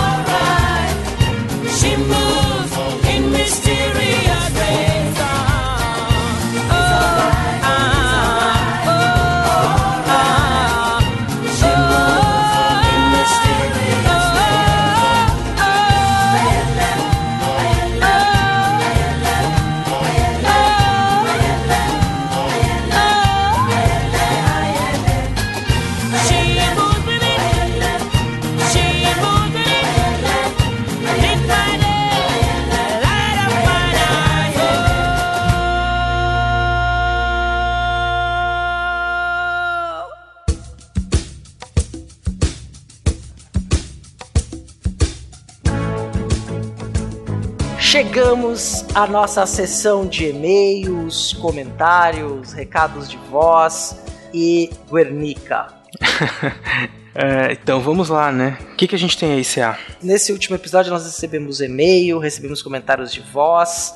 Recebemos comentários no site também, então tá bem recheado de coisas interessantes aí, nossos ouvintes cada vez mais interagindo com a gente, o que me deixa muito feliz, muito alegre mesmo por essa interação. É importantíssimo que você que está nos ouvindo, agora está nos vendo, dê o seu feedback. Exatamente. E o que, que eu tenho anotado aqui então? Nós temos aqui alguns e-mails. Então, o primeiro e-mail é do Rodrigo Melo Campos e ele fala o seguinte: E aí, muito bom o podcast, debate profundo, temas pertinentes, mas deixando a bajulação de lado, quero pedir um episódio sobre a Revolução Francesa e o impacto nas Américas. É muito bom, é um tema excelente. Aí ele continua: a Revolução Francesa foi muito influente no mundo, tanto que ainda categorizam como o início da Idade Contemporânea. Vocês sabem que por si só merece um episódio. Contudo, pouco se fala sobre os movimentos filhos dela, entre eles a Revolução Haitiana, as independências da América Espanhola e os movimentos influenciados por ela no Brasil, em especial a Conjuração Baiana, que pesquisas recentes demonstram que foi fortemente influenciada por militantes franceses, teve forte adesão popular das elites e das elites anti-rei. Percebi que episódio, no episódio da independência do Brasil vocês abrangem os movimentos pré-independência, formal, como consequência e influência do período napoleônico das ideias iluministas difundidos com a Revolução Francesa, e o medo que os governantes do Brasil tinham da revolta de escravos pela Revolução do Haiti. Só que a análise naquele episódio não entra bem no resto da América e não aprofunda as revoltas populares de maior adesão popular, o que pode ser feito em um próprio, é, um episódio próprio no caso, e ficar muito bom. Forte abraço e mais uma vez parabéns. E aí, Cia, o que você tem a dizer para o nosso amigo Rodrigo? Rodrigo, perfeita a sua sugestão, achei excelente que você sugeriu. É muito pertinente, porque de fato a Revolução Francesa vai ecoar nas Américas, né? uma coisa que nós até comentamos, né? um dos xingamentos feitos à oposição, ou alguém que era considerado muito radical, durante o período de independência era chamar outra pessoa de jacobino, né? E, e, fora a imprensa da época também refletiu muito os desdobramentos da Revolução Francesa, como as guerras napoleônicas. O Correio Brasiliense, que era um jornal que era publicado em Londres e circulava no Brasil, noticiou todos os momentos da campanha francesa pela Europa e isso também repercutiu numa imprensa latino-americana de homens que também estavam exilados ou estavam morando em Londres, publicavam folhas públicas em espanhol, no caso, que circulavam pela América Espanhola e que circulava ali pela Europa também, então uma transmissão de notícia, de informação que é bem interessante. Adorei a tua sugestão de tema, Rodrigo, e muito obrigado por esse e-mail aí, fantástico, bem mostrando que você conhece, você gosta da temática e pra gente é, pô, tô muito feliz mesmo. Também agradeço muito, Rodrigo, e tenho a dizer que é uma questão bastante interessante que você colocou, principalmente porque ela me leva a pensar sobre as diversas formas de leitura da Revolução Francesa, ou mesmo dos iluministas pelo mundo. Né? Ah, eu acredito que a gente tem que pensar muito nos contextos locais e tentar diminuir ao máximo essa influência direta, essa ideia assim de que, olha, o que veio da França chegou aqui e as pessoas fizeram a mesma coisa. Não, elas tiveram uma interpretação própria, né? Nós, os historiadores, eles têm uma compreensão pós-facto, né? A gente sabe o que aconteceu hoje. Por exemplo, teve a independência do Brasil em 1822. E aí a gente pega e começa a fazer uma leitura do que aconteceu antes e dizer dos movimentos revolucionários de independência e fazer as ligações, sendo que há também muita coisa naquele período que não tem, evidentemente, relação nenhuma com o futuro, porque é, ninguém tinha como prever o futuro, né? Óbvio. É o futuro do pretérito que nós usamos é, no Aberaba. Exatamente. E então acaba correndo-se o risco de um certo anacronismo, né? Mas enfim, essa é só mais um ponto que torna ainda mais interessante essa questão, né? Os livros dos pensadores franceses e ingleses chegavam na América, no Brasil, eram lidos, interpretados de acordo com a conveniência, o contexto local, de acordo com as demandas que as pessoas ali tinham. E essa coisa da adesão popular e da adesão da elite também é muito interessante porque a gente tem que pensar que aqueles homens eles estavam saindo do antigo regime e entrando numa sociedade dita moderna, contemporânea, burguesa, né?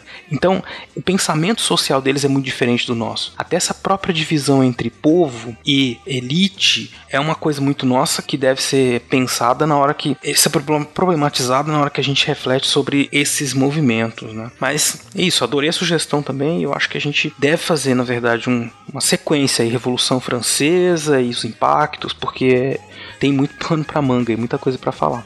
Exatamente. Vamos partir pro próximo e-mail então, Beraba? Vamos lá, vamos lá. Próximo e-mail, quem mandou foi o William Spengler, que é o historiador do SciCast. E eu já vou até adiantar agora. Entra no site, na publicação do, do episódio sobre a Guerra Civil Espanhola, e dá uma lida nos comentários que o William deixou lá. Ele complementou indicando uma série de bibliografias a mais para quem quer se aprofundar no tema. Ele deu uma aula ali de história para nós também, contribuindo de maneira ímpar pro, perso pro personagem, olha que coisa, pro episódio é, sobre a Guerra Civil Espanhola, assim, foi fenomenal. Eu até comentei, nossa, deu um show nesse comentário. Faça como ele também, comente no, no episódio, que é bem rico para nós, bem importante. É, a gente sempre fala isso nos episódios, né? A gente fala, fala, fala e ficam sempre muitas lacunas, muitas coisas para serem faladas depois, para complementar, e a gente quer que vocês complementem e falem com a gente também. Isso daí. Exatamente. Vou fazer a leitura do e-mail do William, tá bom, Beraba? Manda ver. Salve, rapaz! Aqui é William Spengler, historiador, participante do SciCast e fã do Fronteiras no Tempo. O que dizer da Guerra Civil Espanhola? Assunto muito, muito interessante para se dialogar. À medida que o cast ia se desenvolvendo, realizei algumas anotações para comentarmos via e-mail. São vários, ele colocou vários tópicos, então ele colocou sete tópicos. Aqui eu vou começar pelo primeiro. Sobre a miríade de faces presente no pré e durante a guerra. Costumo utilizar uma metáfora quando falo sobre o tema. Os republicanos, ou os, abre aspas, esquerdistas, são como um mosaico de cristal formado por inúmeras peças que, ao menor ruído, o cair de um alfinete, por exemplo, se parte em vários cacos, irreparáveis e irreconciliáveis. Já os direitistas, a igreja, os conservadores, os falangistas, os militares, possuem uma poderosa argamassa que os une, o grande fantasma vermelho, o verdadeiro tsunami do leste europeu, o anticomunismo. E aqui adorei. encontramos. Quero dizer que adorei essa metáfora dele, porque é bem isso, aquilo que a gente estava falando da divisão né, das esquerdas, que de repente racham e cada um segue um caminho, enquanto a direita Sim. mantém a sua unidade e continua a sua luta, enfim, porque eles têm um inimigo comum, né? Exatamente, quer dizer, você tem um inimigo comum, você aglutina, você tem um grupo que tem um ideário de poder e eles conseguem se unir de maneira mais fácil para conseguir deter este rival, porque no final das contas os interesses são muito parecidos. Né? Embora, obviamente, a gente não possa homogeneizar o que a gente vai chamar de direita, mas esses grupos mais conservadores, mas na hora de se unir contra o inimigo vermelho, foi um caminho muito mais fácil do que as esquerdas se unirem contra os inimigos falangistas ou os golpistas naquele momento. Vou continuar aqui, ó. Ponto 2 agora, Cia. É, tem a parte da França que ele fala, né? Que é, eu vou só resumir aqui. Ele fala que nesse momento também, ele falou que foi bem frisado no cast a complacência da França e do Reino Unido e de outros países, né? Em relação ao que estava acontecendo na Espanha. Então vamos lá ao ponto 2. Golpe de julho de 1936. Muito bem lembrado. O que deveria ser rápido e rasteiro acabou se mostrando lento e sanguinolento. O que deveria ter sido um pronunciamento descambou, aí sim, rapidamente, para uma guerra civil.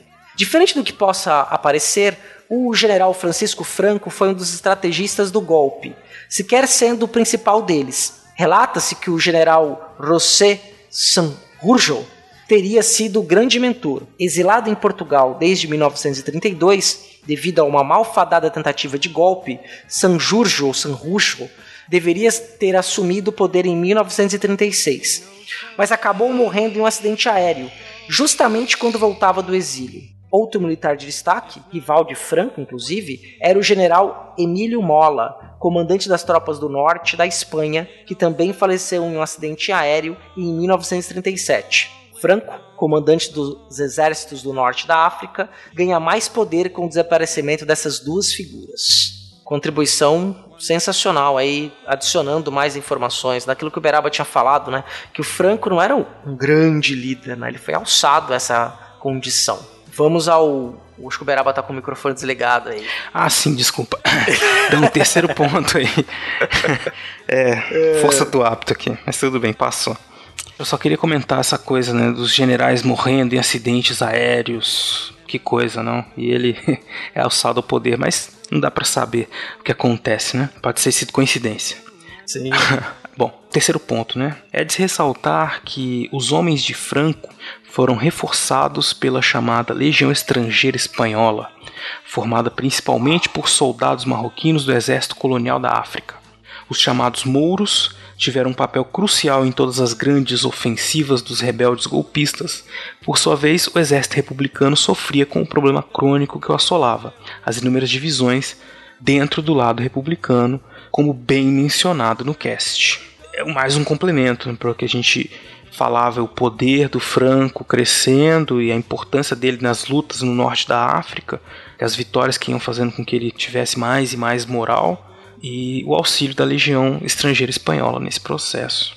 Quarto ponto, medo vermelho, quarto ponto. Os comunistas deixaram os golpistas loucos da vida quando acenaram que o conflito poderia ter o lado positivo de abrir caminho para a revolução na Espanha. Várias fábricas e fazendas foram tomadas, a produção foi coletivizada e os operários camponeses acabaram tomando as rédeas da situação. Um escândalo para a opinião estrangeira. Para muitos, a Espanha estava sendo alvo de uma revolução comunista e que o único jeito de salvar o país era apoiar os golpistas. Franco teve auxílio de Hitler e Mussolini logo no início da contenda. Já a República teve menos sorte. A França chegou a cogitar um tímido envio de aeronaves e munição, mas logo fechou suas fronteiras com a Espanha. Só a União Soviética ofertou apoio consistente, organizando as brigadas internacionais que, aliás, se tornaram dos grandes bastiões da resistência de Franco. Lembrando aí o que aconteceu né, em algumas cidades, dessa coletivização da produção, tomada de, de hotéis, restaurantes, as pessoas iam. É, os operários passaram a controlar todos os locais que antes eram de típicos burgueses, né? Isso para o mundo que vivia ali, passou pela Revolução Russa e vivia crescer, via, né, o mundo ocidental crescer a ameaça comunista socialista, isso era uma aberração, né? um problema sério, chegando ali às bordas da França e da Inglaterra. Sim, coletivização de fábricas, de terras, desses homens e mulheres se organizando numa outra forma de produção, isso foi um escândalo. E a gente chega num outro ícone que o Will comenta, que é fantástico. Até só para vocês saberem, logo no começo do cast toca essa música, só que ela toca em polonês, uma banda atual, né? E aí, porque de um, um, estilo mais punk rock, a gente achou interessante aí. Sugerimos ao editor e ele colocou na, logo na abertura do cast, que é a famosa Não Passarão, que é o, o slogan, né? Ele vai dizer o seguinte, ó, Não Passarão. O célebre slogan dos republicanos foi cunhado pela radialista Dolores Ibarruri, que frequentemente conclamava os madrilenhos a lutar pela república e sua capital, através da Rádio Republicana de Madrid. Aí, citação direta dela. É melhor morrer em pé do que viver de joelhos. Eles, os franquistas, não passarão. Dolores ficou conhecida como La Passionária. A gente acabou não comentando, né, Beraba, a parte do não passarão, mas. Não, que acabou virando um, um slogan, né? Sim, um hino né, do, do, momento. Um hino do momento, mas um, um, um, grito, um slogan, né? Usado por muitas pessoas, muitas, né, notadamente de esquerda.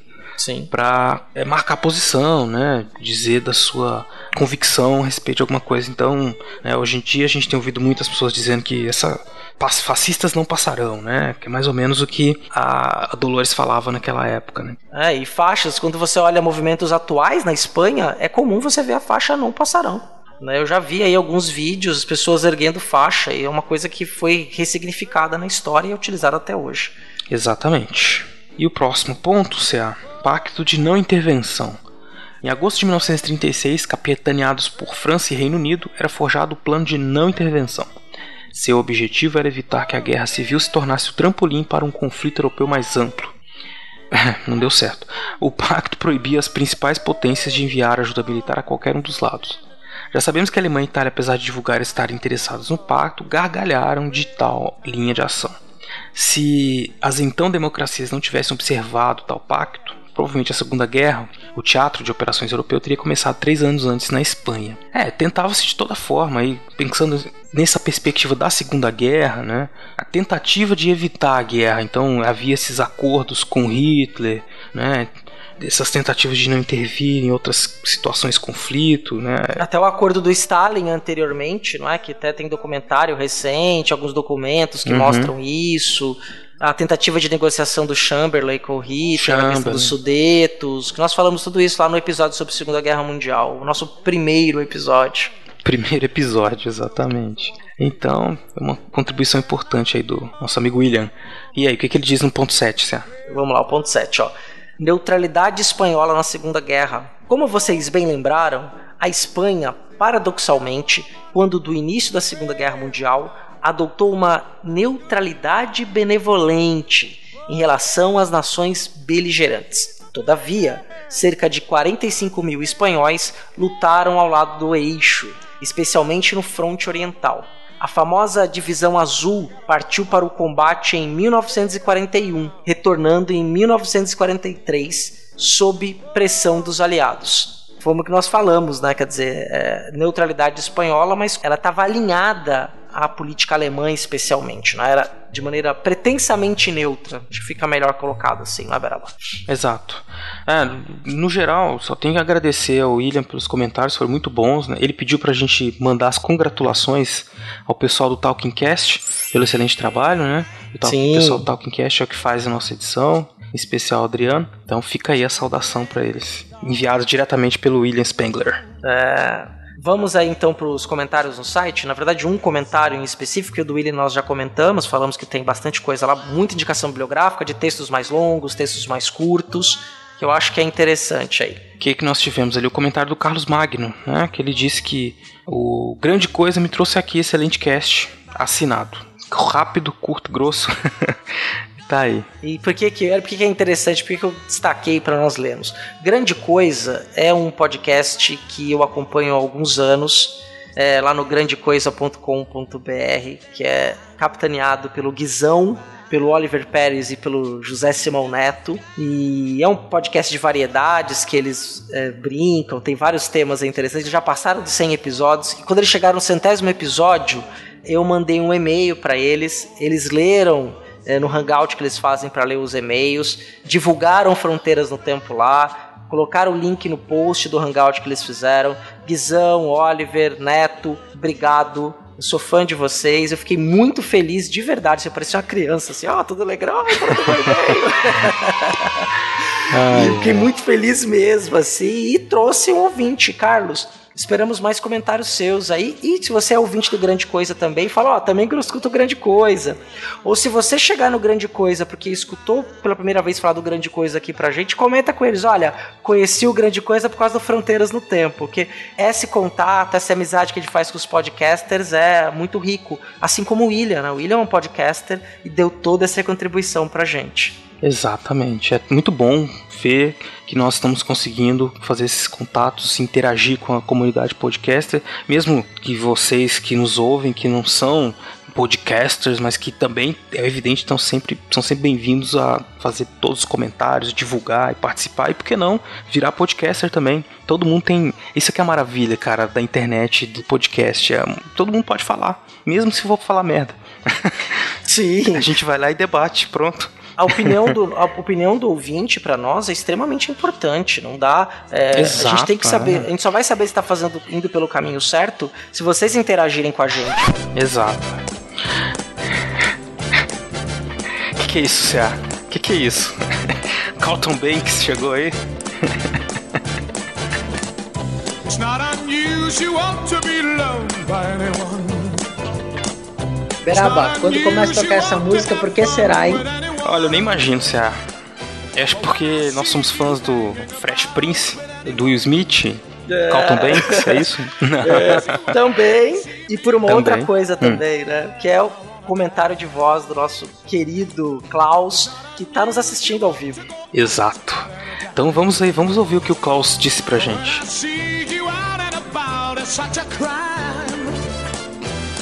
Olá a todos, aqui é Klaus de Sobradinho, Distrito Federal. E eu queria deixar uma curiosidade aqui, né? Quando os alemães atacaram, quem mais é, sofreu os efeitos foi a cidade de Guernica.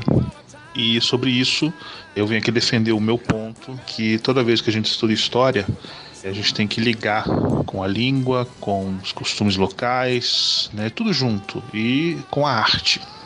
Eu estudei uma matéria, quando eu fiz o meu curso, né, que eu estudei fora, lá a gente tinha história da arte. E na história da arte, por exemplo, eu aprendi sobre Pablo Picasso. E Picasso, nesse momento, né, é triste da história, ele pouco depois ele fez uma, um quadro enorme chamado exatamente Guernica, e é um quadro da corrente filosófica e artística do cubismo. Ele é em tons de cinza, né? E ele tem vários simbolismos. Agora eu não vou ficar aqui entediando vocês com o que significa cada coisa estranha que ele pintou. Mas essencialmente é sofrimento, é desespero, né? como é que o povo ali foi massacrado. Tudo isso porque alguém decidiu que era legal testar ali as armas alemãs, né, que depois foram usadas na Segunda Guerra Mundial. É muito chato essa coisa da essa, essa briguinha. Não, não vou chamar briguinha porque é uma guerra civil, mas essa briga entre as forças republicanas e os nacionalistas, né, que depois o general Franco se tornou o grande líder e reinou incontestado por 30 e lá vai pancada de anos até a morte, né? e a, a Espanha se tornou um país fascista, basicamente. O quadro ele rodou o mundo exatamente para denunciar essa, essa atrocidade que foi cometida. Inerente às cores do quadro, né, esses preto, branco, tons de cinza, foi uma escolha específica do autor, exatamente para intensificar a questão do drama, do bombardamento e todo o sofrimento usado. Você consegue enxergar claramente o sofrimento ali. Bom, era isso que eu queria trazer. Eu acho que vale muito a pena é, citar uma ou outra é, obra de arte ou algum poeta, algum livro que tenha tido, quem sabe, uma visão é, um pouco diferente ou talvez mais pessoal sobre aquele período histórico que, no caso, foi trazido no cast. Eu acho bem interessante e deixo aqui minha sugestão, quem sabe comentar uma outra coisa inerente à, arte pode ser legal. Se vocês conhecem alguém no Ministério da Cultura, ou vocês que se ensinam, né, puderem influenciar para que História da Arte vire uma matéria, ou vire, quem sabe, nem que seja algumas horas no currículo, seria, eu acho muito interessante eu acho muito legal. Não conheço a parte, lógico, designers e arquitetos. Eu não conheço ninguém que sabe olhar para uma pintura e diga: ah, isso aqui é um, um renascentista, período renascentista, ah, isso aqui é impressionista, isso aqui. Eu acho muito legal conhecer isso, até as estruturas, né? Falar, isso aqui é do período romano, isso aqui é um gótico. E disso você aprende bastante, porque a história é uma matéria maravilhosa. É a única matéria que eu nunca precisei estudar, porque eu estava sempre com o livro na mão lendo. Né? Eu acho que é uma matéria fantástica e pode nos ensinar muito. Afinal de contas, se você não sabe história, você está condenado a repetir os mesmos erros, né? porque do passado a gente pode aprender muita coisa. Bom, meus parabéns novamente por esse episódio e espero o próximo. E vou melhorar o meu desafio aqui, né? Agora não vou mais dar desconto para quem chegar na minha loja e falar: olha, eu conheço aqui o Fronteiras no Tempo e deixei um comentário. Não, agora eu vou dar a gratuidade. Né? Vai ganhar um sorvete, um picolé de graça. É só chegar lá, aqui em Sobradinho, na frente da rodoviária, e falar: Olha, eu sou um fã do Fronteiras no Tempo, meu nome é Fulano de Tal, eu já deixei um comentário e eu vim aqui resgatar o meu prêmio. Tá, tá valendo. Vale até o Natal. E um abraço para todo mundo e ótimo trabalho.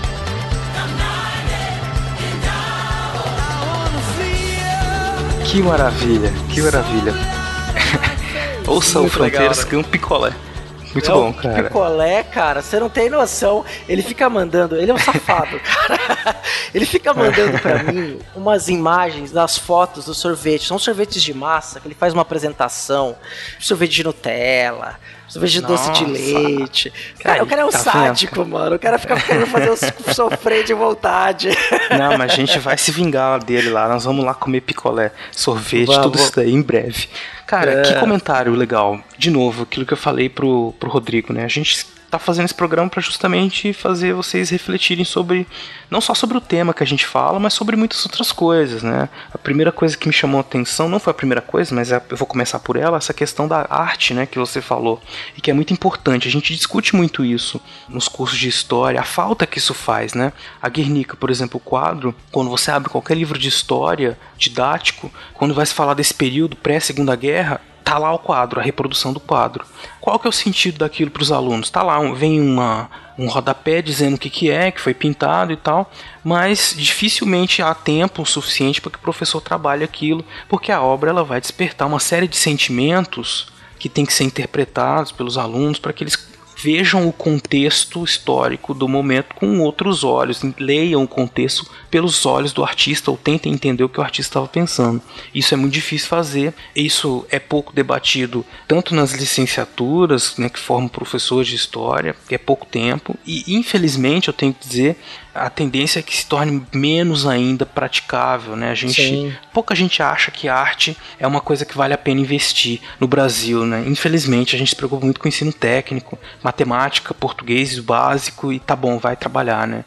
E aí o cara fica sem esse contato com a arte, que essa sensibilidade artística que vai fazer ele se tornar um cidadão melhor e pensar melhor sobre tudo na vida, né? Exatamente, né? E a arte ela serve para entender mentalidades, entender tendências, formas, concepções de uma cosmologia, concepções de mundo. E fantástica aí a mensagem do Klaus. Sempre escreve pra gente, ele comentou mais coisas também sobre a família do, do Mussolini que está atuante na política até hoje. Foi um comentário bem interessante, a gente trocando ideia aí pelo WhatsApp. Teve a coisa do bombardeio, né? Lembrar o bombardeio, né? Da Sim. Guernica, quer dizer que foi uma tragédia. E isso de demonstração de força, né? De poder, poderio militar, que na verdade um atentado terrorista, uma tragédia né? E, e, é um negócio bacana para destacar, se você prestou atenção na vitrine, o Augusto deixou lá o quadro da Guernica como um easter egg, né? Ele tá no fundo da bandeira espanhola.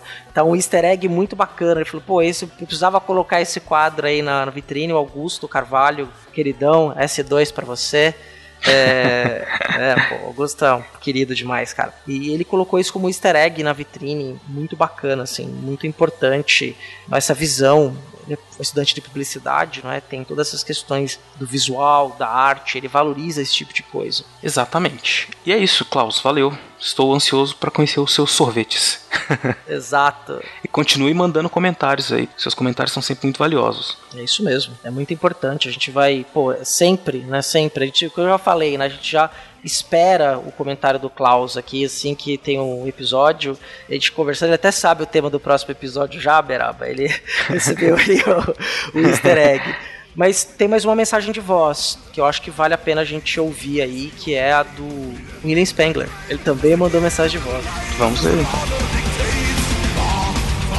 Salve, salve, amigos do Fronteiras no Tempo. Mais uma vez prestigiando o excelente trabalho. Aqui é o William Spengler, historiador participante do SciCast. Bom, o que falar sobre a Guerra Civil Espanhola? Que é um assunto apaixonante e muito interessante, todos puderam perceber ao ouvir esse cast, certo? Um assunto bem legal para se discutir é tratar do conflito como sendo a antessala ou o laboratório da Segunda Guerra, como vocês bem comentaram. Vários equipamentos, várias táticas que ficaram bastante famosos na Segunda Guerra Mundial tiveram o seu batismo de fogo na Guerra Civil Espanhola o bombardeio de cidades que não visavam objetivos militares, mas cuja razão era semear o verdadeiro terror entre a população civil, pode ser citado logo de bate-pronto.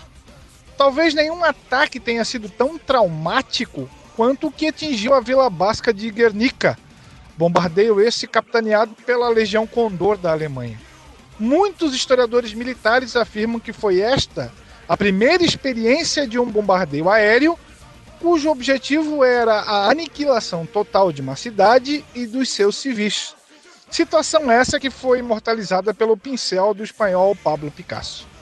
Aproveitando que o assunto é bombardeio, outro que faz a sua estreia na Guerra Civil Espanhola foi o Junker Ju-87, conhecido como Stuka, talvez o mais famoso bombardeio de mergulho da Segunda Guerra, utilizado também pelos alemães.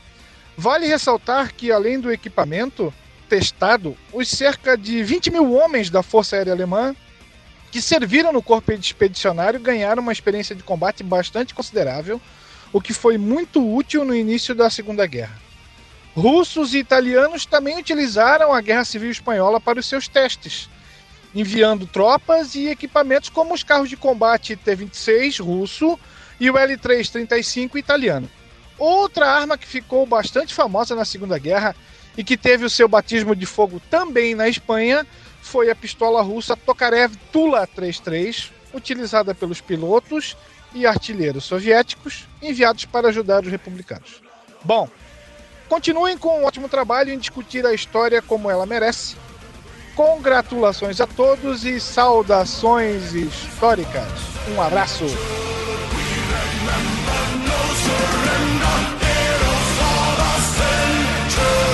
Excelente. Um abraço, William.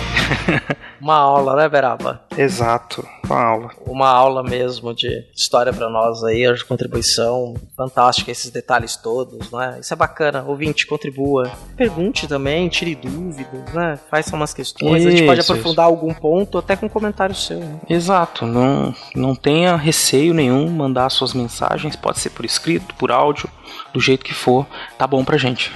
Exato. E agora, Céu, o que, que nós temos de surpresa? Não, não tem surpresa nenhuma. O que, que nós temos pra continuar? Agora é o momento dos agradecimentos às pessoas que compartilharam o Fronteiras do Tempo pelo Facebook. Você que é nosso ouvinte, gosta do nosso trabalho, viu a publicação no Facebook, compartilha. Ajuda a chegar a mais gente. Chegando mais gente, mais pessoas interagem, mais pessoas vão ouvir um programa que você gosta de ouvir, que a gente faz por prazer, faz por hobby. A gente gosta muito do que a gente está fazendo aqui. né? Então compartilha, verdade. comenta, que a gente lê aqui. né? Então eu posso ler aqui e fazer os agradecimentos das pessoas que compartilharam no Facebook. Por favor. Então, o Adriano João Silva, nosso querido editor do Talking Cast. Ana Lu Lima, o meu amor, compartilhou em vários grupos de história, né? Te amo. Que bonitinho. né?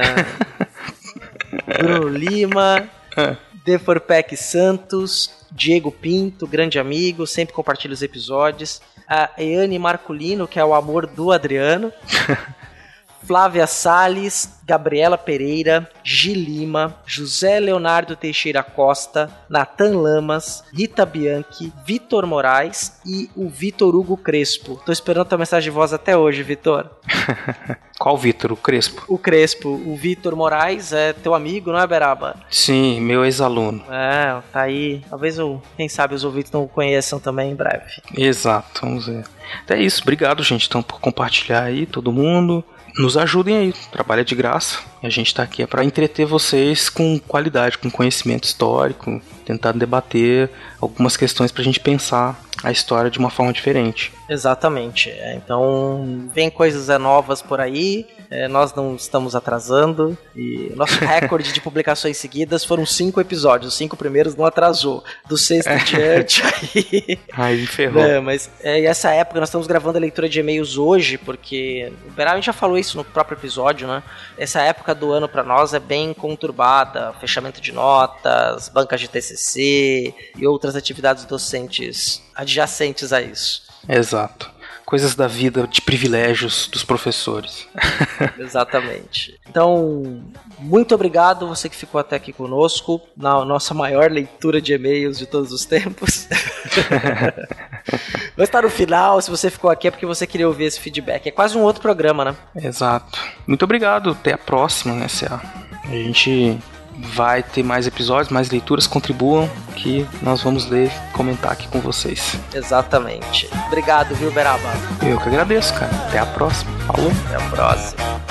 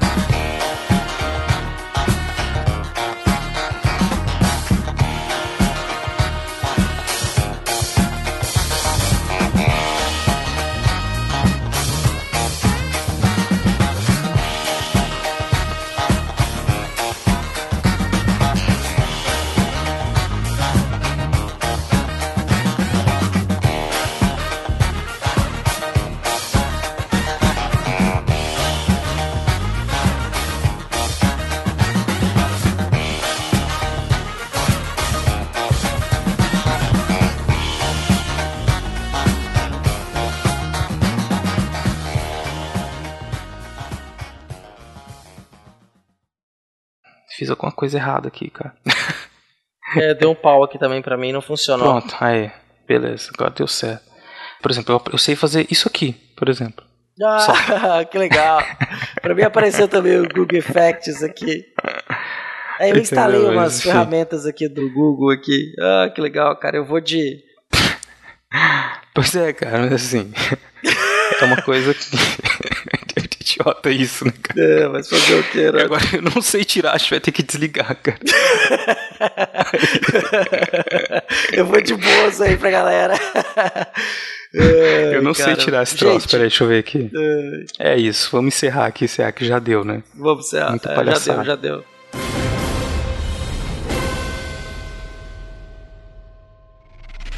Este programa foi editado por Talkincast, edições e produções de podcast.